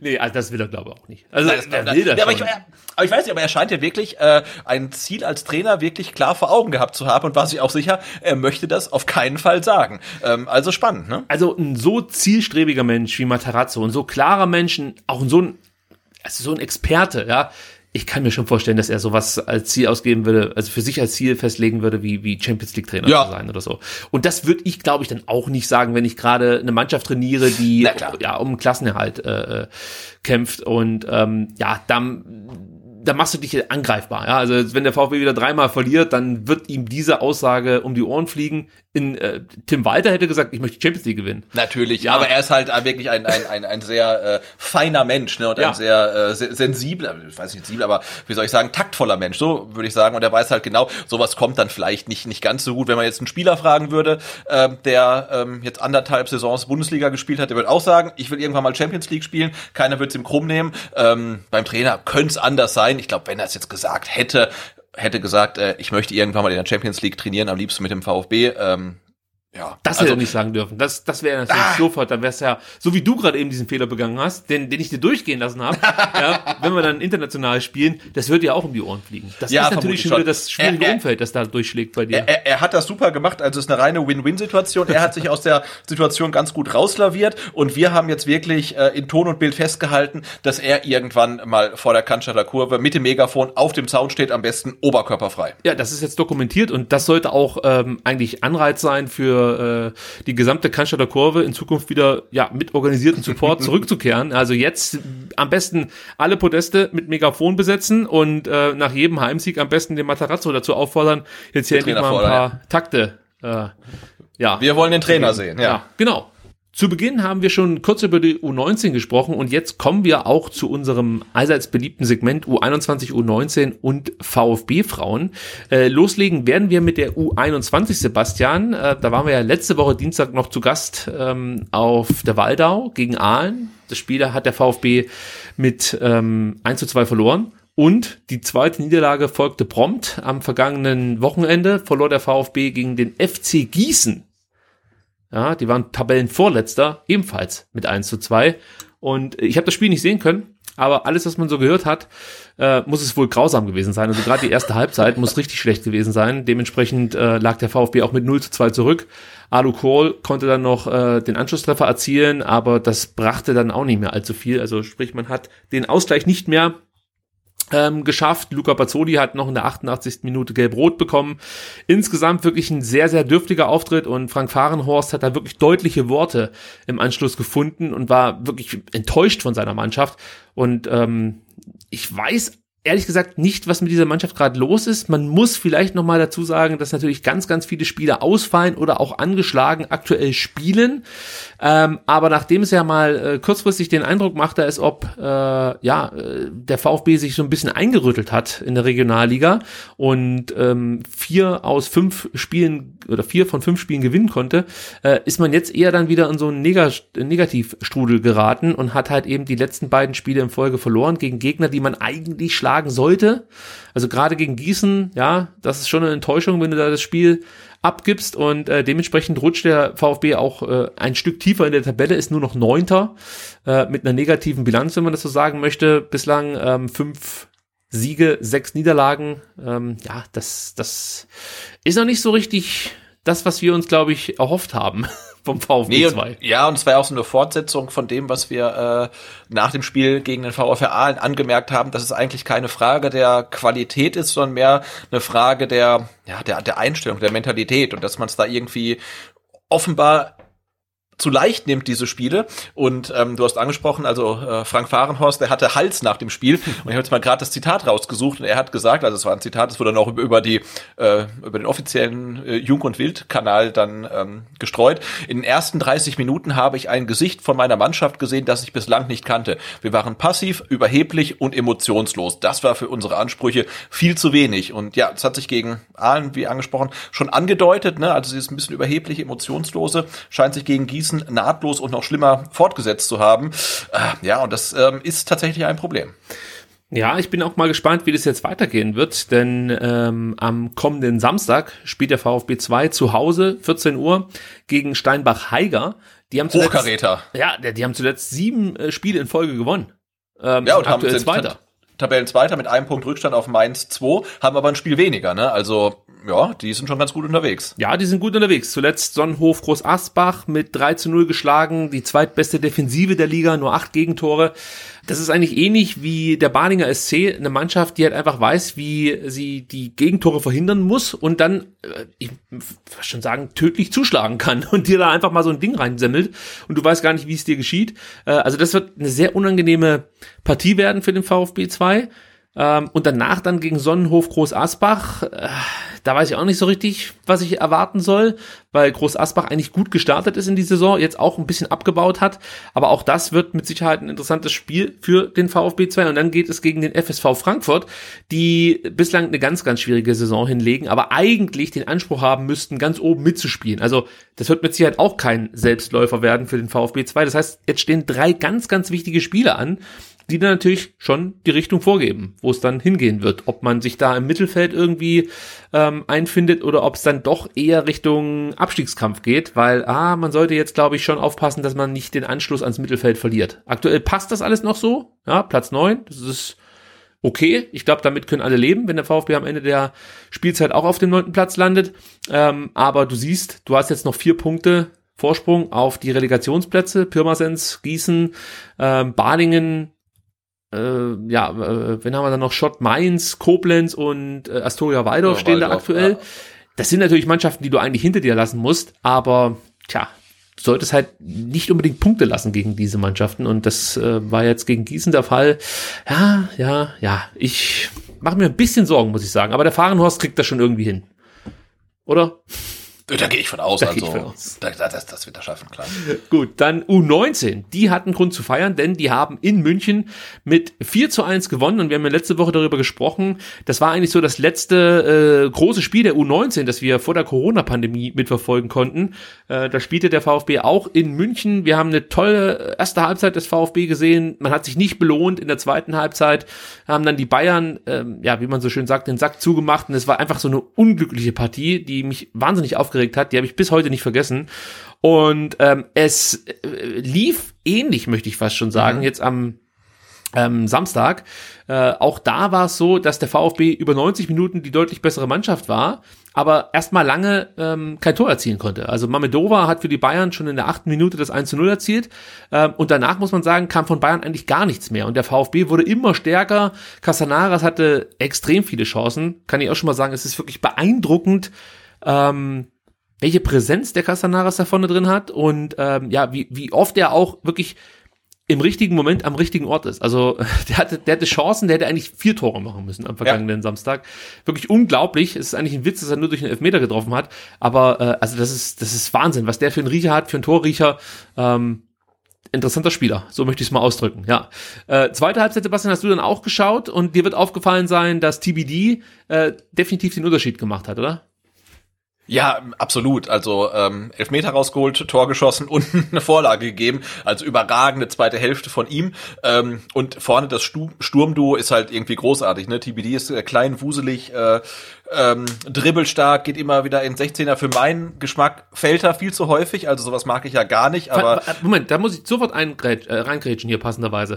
Fandst du nicht, dass er eigentlich hätte mindestens noch mal einen weiteren Elfer bekommen müssen? Also für mich sah das also man muss dazu sagen, er hat den Elfmeter nee, also rausgeholt. Ähm, ja, genau. Und für mich waren die zwei weiteren Elfer-Situationen ganz klar keine. Also, ich weiß jetzt nicht mehr, ob es die erste oder die zweite war. Da hätte ich jetzt auch, ähm, glaube ich, auf den Punkt gezeigt. Also es gab ein, ich, ich glaube, es war die dritte dann praktisch, die äh, für mich ein Elfmeter war. Die zweite war ähm, eher ja eine Schwalbe. Und dann dachte ich mir so, hm, bestimmt hat der Schiri gedacht, okay, wenn der sich ja, einmal ja, fallen ja. lässt, dann lässt er sich nochmal fallen äh, und versucht es hier nochmal. Und dann hat sich ja auch der der Bayern-Gegenspieler ähm, wie heißt er denn nochmal, Janicek, übrigens Ex-VfB-Spieler, äh, tierisch darüber aufgeregt, mhm. äh, welche Show hier der TBD veranstaltet. Aber für mich war der das dritte Foul im Strafraum Elver.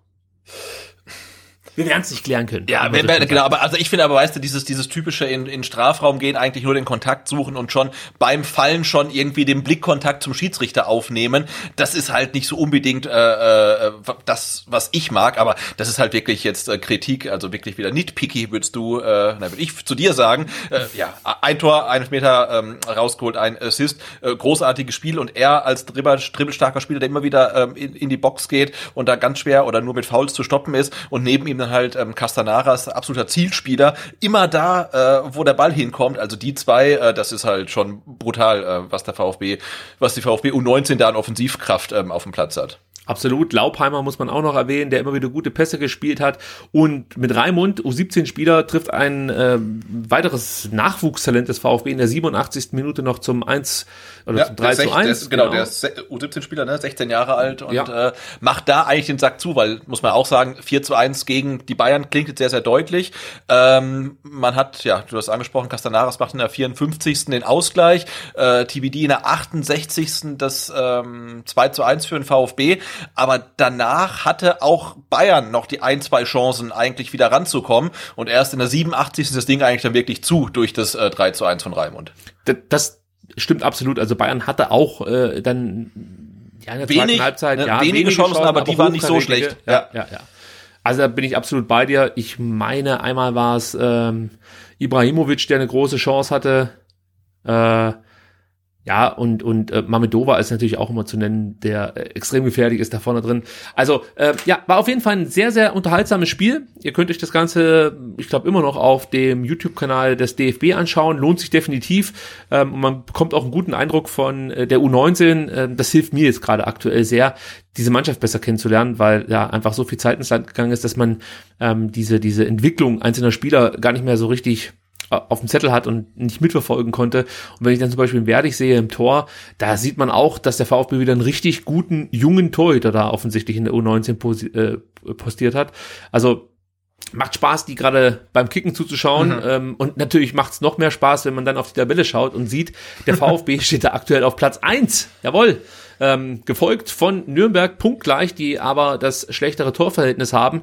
Ist ja schon eine Überraschung, dass Nürnberg da auf Platz zwei dann äh, punktgleich mit dem VfB ähm, ähm, äh, ja, sich, sich, sich einfindet. Und was man vielleicht auch mal thematisieren muss, ist natürlich, dass es in dieser sehr aufgeblähten U19-Bundesliga in diesem Jahr keine Rückspiele geben wird. Das heißt, insgesamt gibt es 21 Mannschaften und es wird halt 20 Spieltage geben. Nur eine Hinrunde, wenn man so will. Und dann Schluss. Also wer dann oben steht, der ähm, vertritt dann sozusagen diese Staffel im Kampf um die Juniorenmeisterschaft. Ähm, also das ist schon mal spannend mitzuverfolgen und wie gesagt, es sind, es sind wirklich hochkarätige Mannschaften mit dabei. Natürlich jetzt Bayern München, Eintracht Frankfurt, Hoffenheim, ähm, Mainz hat immer eine gute Jugendarbeit. Also da kann man schon mal sich das ein oder andere Spiel anschauen. Ähm, ja, wir empfehlen es uneingeschränkt, möchte ich so sagen. Ja, absolut. Und die U19 macht, macht richtig Spaß. Ne? Und auch, äh, ja, sechs Spiele, fünf Siege, ähm, eine Niederlage, 20 zu sechs Tore. Also äh, da kriegt man schon was äh, geliefert. Da geht's ab. Ja. ähm, aktuell ähm, befindet sich auch die U19 Bundesliga in einer Länderspielphase. Weiter geht's dann am 16.10. zu Hause in Stuttgart gegen Augsburg. Äh, das ist dann an einem Samstag, genau um 13 Uhr der Fall. Also vielleicht habt ihr die Möglichkeit und könnt vorbeischauen.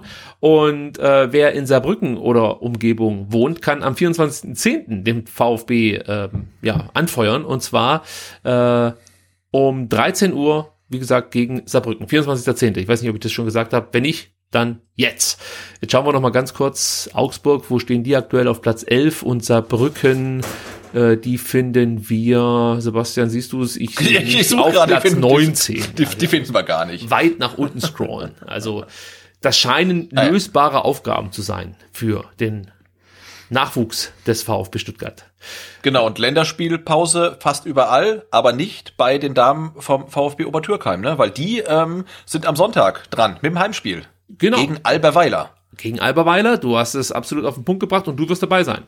Ich äh, hab's vor, ja. Okay, also ich, Ich habe schon mal vorgehabt, war nicht da, aber diesmal habe ich es äh, umso mehr vor. Nee, ich bin, glaube ich, schon dabei, ja. Ich habe vielleicht noch eine schlechte Nachricht, aber das sollte euch nicht davon abhalten, am 10.10. nach Obertürkheim zu fahren und die Mädels zu unterstützen. Äh, die schlechte Nachricht ist, dass der VfB ähm, am dritten Spieltag die zweite Niederlage kassierte. Und zwar verlor man gegen den Absteiger Würzburger Kickers mit 0 zu 1. Obertürkheim ist jetzt siebter von neun Mannschaften, ist alles noch nicht so richtig aussagekräftig, weil wir haben es letzte Woche schon mal gesagt, es gibt halt wirklich noch Mannschaften oder eine in dem Fall, die erst ein Pflichtspiel absolviert hat und äh, andere Mannschaften, wie jetzt äh, Obertürkheim mit drei Pflichtspielen, beziehungsweise äh, drei Ligaspielen und dann gibt es noch welche mit zwei. Also es ist alles noch sehr, sehr durchmischt, möchte ich mal so sagen. Aber man sieht schon, ähm, ja, dass Klaus Vogt, der ja mal sagte, es geht jetzt einfach nur darum, die Klasse zu halten, ähm, offensichtlich äh, recht behalten soll. Denn ja, Obertürkheim ist da eher dann wirklich in Richtung Abstiegszone wiederzufinden. Ähm, und wir drücken halt einfach die Daumen, ähm, dass man, dass man jetzt vielleicht gerade gegen Alberweiler, die zwar Zweiter sind, aber trotzdem nur ein Spiel gewinnen konnte, ähm, vielleicht jetzt irgendwie mal so, so, so einen kleinen Sprung wieder nach oben schaffen kann, um sich so ein bisschen Luft zu verschaffen zu den Abstiegsrängen. Weil das, wenn ich gerade durchschaue, sieht natürlich auch nicht so gut aus mit sechs Gegentoren. Die meisten Gegentore. Zusammen mit Kreilsheim überraschenderweise. Die meisten Gegentore in äh, der Regionalliga der Frauen. Ja, also muss noch ein bisschen arbeiten die Mädels. Ja, es ist noch nicht, es ist, es ist gar nicht, gar nicht, gar nicht so einfach. Aber ich glaube, die Liga ist generell jetzt auch nach äh, ein bis drei Spieltagen noch, äh, muss sie auch noch so ein bisschen finden, ne? Weil ich glaube, ähm, wenn ich das richtig im Kopf hat, hat Obertürkheim ja, das weiß ich, am ersten Spieltag gegen Hegnach deutlich verloren, dann gegen Wacker München deutlich gewonnen. Und ich glaube, Hegnach und München haben sich jetzt unentschieden getrennt oder so. Also ja, oder oder München hat gegen Hegnach gewonnen, ich weiß es gar nicht, aber es ist irgendwie so noch relativ wild irgendwie, was die Ergebnisse angeht und ich glaube, es ist noch relativ schwer, da irgendwie ähm, ja eine Staffelung der Stärken auch zu finden. Also mal gucken, wie sich das noch entwickelt. Wild ist die perfekte Überleitung für unser nächstes Thema. Oma Mamouche ist nominiert für den Rookie des Monats. Äh, bis letztes Jahr wussten wir überhaupt nicht, dass es diesen Titel gibt, denn äh, der VfB hatte keine Spieler, die äh, für den Rookie des Monats nominiert wurden. Weil Und die jetzt ist der VfB waren. Stuttgart, äh, ich glaube, Rekord-Rookie-Sieger. Ja, nachdem der Reschke weg ist, gibt's auf einmal yes. auch junge Spieler im Kader. Ihr erinnert euch mit Sicherheit, in der vergangenen Saison gewann Silas dreimal den Titel des Rookie des Monats, einmal äh, Matteo Klimowitz und am Ende gewann Silas sogar den Titel Rookie der Saison. Und ja, jetzt geht's hier los mit ähm, der nächsten Runde, möchte ich mal so sagen. Oma Mamouche hat jetzt die Möglichkeit. Ähm, ihr könnt abstimmen auf rookie-award.com. Verlinken wir euch natürlich in den Show Notes. Und ihr habt die Wahl zwischen Oma Mamouche, Josko Guardiol und Mitchell Bakker von Bayern 04 Leverkusen. Ja, da hat der Mamouche schon harte Konkurrenz, muss man ehrlicherweise gestehen. Aber wir haben natürlich die massivere Fanbase. Also es kann so. wirklich nicht sein, dass ein VfB-Spieler gegen Leipzig und, äh, oder, und, und Leverkusener äh, so, so ein Klickduell verliert. Also das, hier, hier geht es ja, Leute, hier geht's ja nicht darum, ob der wirklich besser ist als der Guardiol und der Backer. Das ist doch scheißegal. Hier geht's um unsere Ehre. ihr müsst da abstimmen und ihr habt Freunde, Verwandte, ja. ihr, ihr könnt äh, Computer hacken, dann seid ihr die richtigen, dann seid ihr die richtigen für uns. Also dann ja. geht da auf äh, rookie-award.com und klickt den Oma Mamouche zum Rookie des Monats Oktober oder September. Und geht da, geht da, geht da jeden Tag drauf ähm, mit anderen IPs, mit anderen Browsern, vom Handy, genau. vom Computer, vom Tablet, äh, sagt's weiter, ähm, kauft Klicks. Also Oma Mamouche ja. muss Rookie des Monats werden. Genau. Zeigt, wer äh, hier die richtige Fanbase hat und ja wer einfach nur sich einen Bullenhut am Wochenende aufsetzt und sich na, egal, ich lasse es lieber. ähm, ach so, jetzt genau, habe ich meine tolle Überleitung vermasselt, weil eigentlich wollte ich vom Rookie des Monats, also Silas, der dann Rookie der Saison war, zur schönen Nachricht kommen, dass Silas und Lee Eckloff zurück sind auf dem Platz. Sebastian, du wirst es gesehen haben und ich ja, ähnlich gefreut haben. Sie da. Ja, das war das toll, ja, so ein das Bild. Ich, ich muss erst mal kurz äh, innehalten und äh, ich muss ganz ehrlich sagen, mir lief auch eine Träne runter, weil es einfach so schön war, den Silas letzte Woche schon bei einer individuellen Einheit auf ja. dem Platz zu sehen. Jetzt heute äh, kam noch Lee Eckloff mit dazu. Beide absolvierten gemeinsam eine individuelle Einheit. Äh, sind natürlich noch ganz, ganz weit davon entfernt, jetzt mit der Mannschaft zu trainieren, aber beide auf dem Platz zu sehen, mit Ball am Fuß, mit relativ äh, normalen Bewegungen. Ähm, das ist einfach, oh, das, das, das ist so schön. Ähm, und, und ich finde es bei Lee fast noch ergreifender als bei Silas, weil du wirst dich natürlich auch erinnern, im vergangenen Jahr ähm, galt Lee Eckloff so ein bisschen als ja, vielleicht Rookie der Saison, weil wir schon gemerkt haben, ja. oh, der hat sich enorm weiterentwickelt. Ähm, der könnte jetzt wirklich diesen großen Sprung schaffen vom er Ergänzungsspieler, Schrägstrich U19-Spieler zum Bundesligaspieler und dann verletzt er sich im Trainingslager so schwer. Ähm, ein komplett verlorenes Jahr für ihn im mhm. Endeffekt. Äh, jetzt ist er wieder auf dem Platz und es wird natürlich eine Weile dauern, bis er nach diesem Mittelfußbruch, Verletzung, OP, wie auch immer, äh, wieder zurück sein wird, aber man freut sich einfach auf ihn. Ja, und Silas ist ja sowieso klar, unser Schätzchen. Ja klar, und grundsätzlich, wir haben es ja ganz am Anfang mal angesprochen, man freut sich ja über jeden Spieler, der zurückkehrt und man darf ja nicht vergessen, äh, der Kader vom VfB ist relativ groß und äh, man vergisst dann relativ schnell, äh, welche Spieler wir schon ewig nicht mehr gesehen haben, verletzungsbedingt oder krankheitsbedingt, ne? Ein Philipp Förster oder einen Ahamada oder einen Cissé oder den anderen Cissé, äh, der in der U21 auch sehr, sehr ordentlich gespielt hat. Also da gibt's ja noch relativ viele Namen, ähm, einen äh, Mio, den wir jetzt schon länger nicht mehr gesehen haben. Also der Kader ist sehr, sehr tief und äh, man ähm, kann sich wirklich über jeden Spieler freuen, der dann wirklich 100% fit ist und dann mal auf dem Platz steht. Ich habe wirklich Philipp Förster vergessen. also mal ehrlich jetzt, ich habe den komplett vergessen. Das gibt's doch gar nicht. Als ja. du gerade Philipp Förster sagtest, dachte ich, dachte, wer ist denn das jetzt? Hä? Ja, ich wusste dann schon, wer es ist, aber so kurz dachte ich so, stimmt, der fehlt ja. Ähm, also tut mir leid, Philipp. Nein, jetzt gegen Hoffenheim hat man natürlich jetzt nicht gemerkt, dass er fehlt, aber ich finde in den Spielen zuvor ähm, hat man sich ja schon so gedacht, ah, so ein Förster, der könnte dem Spiel vielleicht wirklich mal ein bisschen mehr Struktur geben. Ähm, und da bin ich mal gespannt, also wie lange er jetzt wirklich noch braucht, bis er nach seinem Infekt, der auf die Bauchmuskulatur ausgestrahlt hat, ähm, jetzt dann wirklich wieder ja Match-Fitness hat und äh, dann wieder dabei ist. Aber da fehlt jetzt ja schon das dritte oder vierte Bundesligaspiel in Folge. Also scheint was äh, Ernsteres gewesen zu sein. Ähm, jetzt ist er wohl auf dem Weg der Besserung und äh, ja, ich hoffe, dass er bald wieder eine Option ist. Ja, das hoffe ich natürlich auch. Und äh, wenn nicht, Sebastian, dann können wir ja nochmal bei Gonzalo Castro anfragen, denn der spielt wohl jetzt mit dem Gedanken, seine Karriere zu beenden. Ja, die Bild hat heute berichtet, dass äh, Castro ähm, sollte er in der Winter oder bis zur Winterpause noch keinen neuen Verein gefunden haben, seine Karriere wohl beenden wird irgendwie schade, oder? Also ich, ich habe vorhin zu dir gesagt, ich finde es irgendwie ein bisschen unwürdig, dass es so zu Ende geht, weil Gonzalo Castro halt noch so ein wichtiger Spieler war für den VfB ja. in der vergangenen Saison und man würde sich halt wünschen, dass wenn er seine Karriere beendet, er das halt ähm, ja mit Saisonabschluss getan hätte und ähm, dann sozusagen einen Schlussstrich zieht. Jetzt war es ja so, dass er immer mal wieder geschaut hat, wo kann er noch unterkommen. Man hat jetzt auch lesen können, dass er mit einer Backup-Rolle bei Leverkusen oder Gladbach so ein bisschen ähm, oder darauf spekuliert hat. Das wäre so sein Wunsch gewesen oder gerne auch eine, äh, wie es so schön heißt, verantwortungsbewusste Rolle bei einem kleineren Erstligisten äh, übernehmen wollte. Das hat alles nicht so richtig funktioniert. Ja, also ich finde es irgendwie ein bisschen schade. Ich hätte es irgendwie schöner gefunden, wenn er dann vielleicht direkt den Schlussstrich nach seinem Jahr hier beim VfB gezogen hätte. Jetzt wird es vielleicht so ein Abgang, den man dann äh, als Randnotiz im Kicker wahrnimmt oder so. Und äh, nicht so, wie man sich eigentlich wünschen würde für Gonzalo Castro. Ja, das ist ein bisschen schade, ne, weil er ist eigentlich oder er ist so ein guter Typ und hat so eine grandiose Karriere ähm, erlebt und eigentlich ähm, sollte so eine Karriere beendet werden, indem man bei Anpfiff schon genau weiß, heute ist mein letztes Spiel. Und äh, das war bei ihm jetzt ja nicht der Fall. Ne? Also wie, wie bei Gomez klar war, okay, letzter Spieltag, zweite Liga gegen Darmstadt, das ist mein letztes Spiel. Und äh, ja, das war jetzt bei Gonzalo Castro nicht so klar. Und jetzt ähm, ja, ist es so ein bisschen ein schleichendes Karriereende. Und ähm, das ist ein bisschen schade. Ähm, andererseits, äh, wir hatten eben schon mal Sven hat im Kicker Meets the Zone Podcast angesprochen. Es gibt da ja auch eine Episode mit Gonzalo Castro, wo er vieles von dem, was man jetzt nochmal lesen konnte, auch damals schon gesagt hat.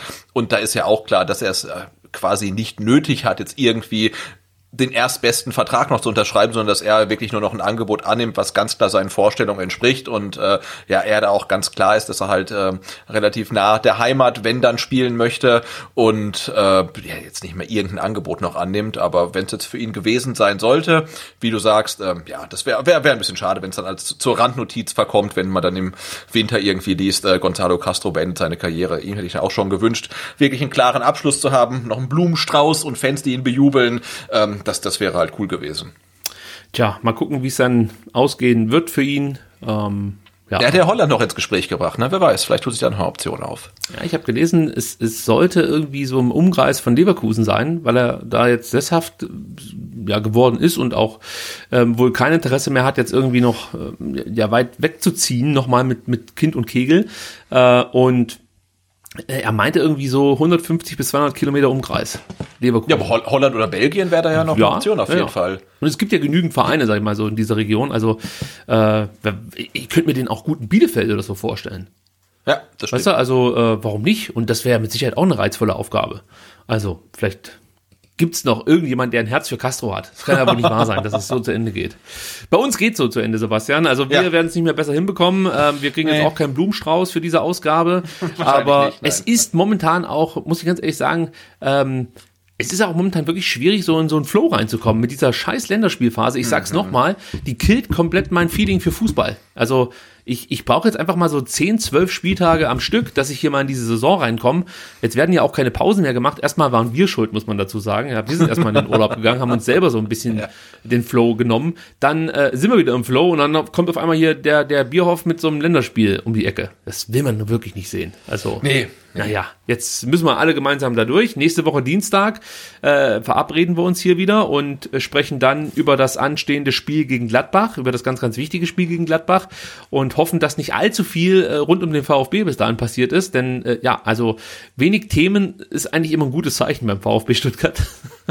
Stimmt, eigentlich ist ein gutes Zeichen, ja? Ja, ich sag's jetzt nicht wieder, dass wir heute überhaupt nichts mit Vereinspolitik äh, im Podcast hatten. Aber du weißt, wie es ist, wir nehmen am Dienstag auf und morgen kommt dann irgendwie die Pressemeldung vom Missentat weg. Ja, genau.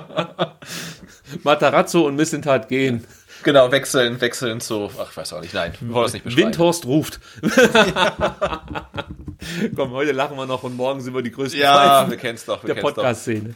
Gut, wir bedanken uns auf jeden Fall bei euch erstmal für die Spenden, die wieder eingegangen sind. Ähm, Patreon äh, und natürlich dann auch die Spenden über unser Girokonto. Vielen, vielen, vielen lieben Dank. Äh, wir haben es jetzt uns leisten können, dass wir einen neuen Monitor uns äh, äh geholt haben für den Julian. Da freue ich mich schon. Und, Sebastian, wir haben sogar jetzt ein Pro-Abo äh, bei Canva abgeschlossen. Ja, weil ich Ja, mit dem du bin. immer die, die tollen ähm, genau. YouTube-Thumbnails bastelst. Genau. Ne? Also es ging mir nur darum, dass ich, dass ich äh, äh, ähm, ja, Spieler, Trainer, äh, Betreuer, Vorstände und so weiter freistellen kann. Das geht nur mit der Pro-Option. Deswegen zahlen wir jetzt neun Euro im Monat. Tja, ähm, gut mir, mir hilft's und ihr habt mir damit einen großen Gefallen getan. Also vielen, vielen Dank dafür. Und auch danke dafür, dass ihr wieder hier äh, mit zugehört habt. Und äh, da bin ich eigentlich soweit durch. Besser wird's nicht mehr. Also, ich sage Tschüss, bis nächste Woche. Sebastian, danke, dass du dabei warst. Gerne, gerne. Macht's gut. Ciao.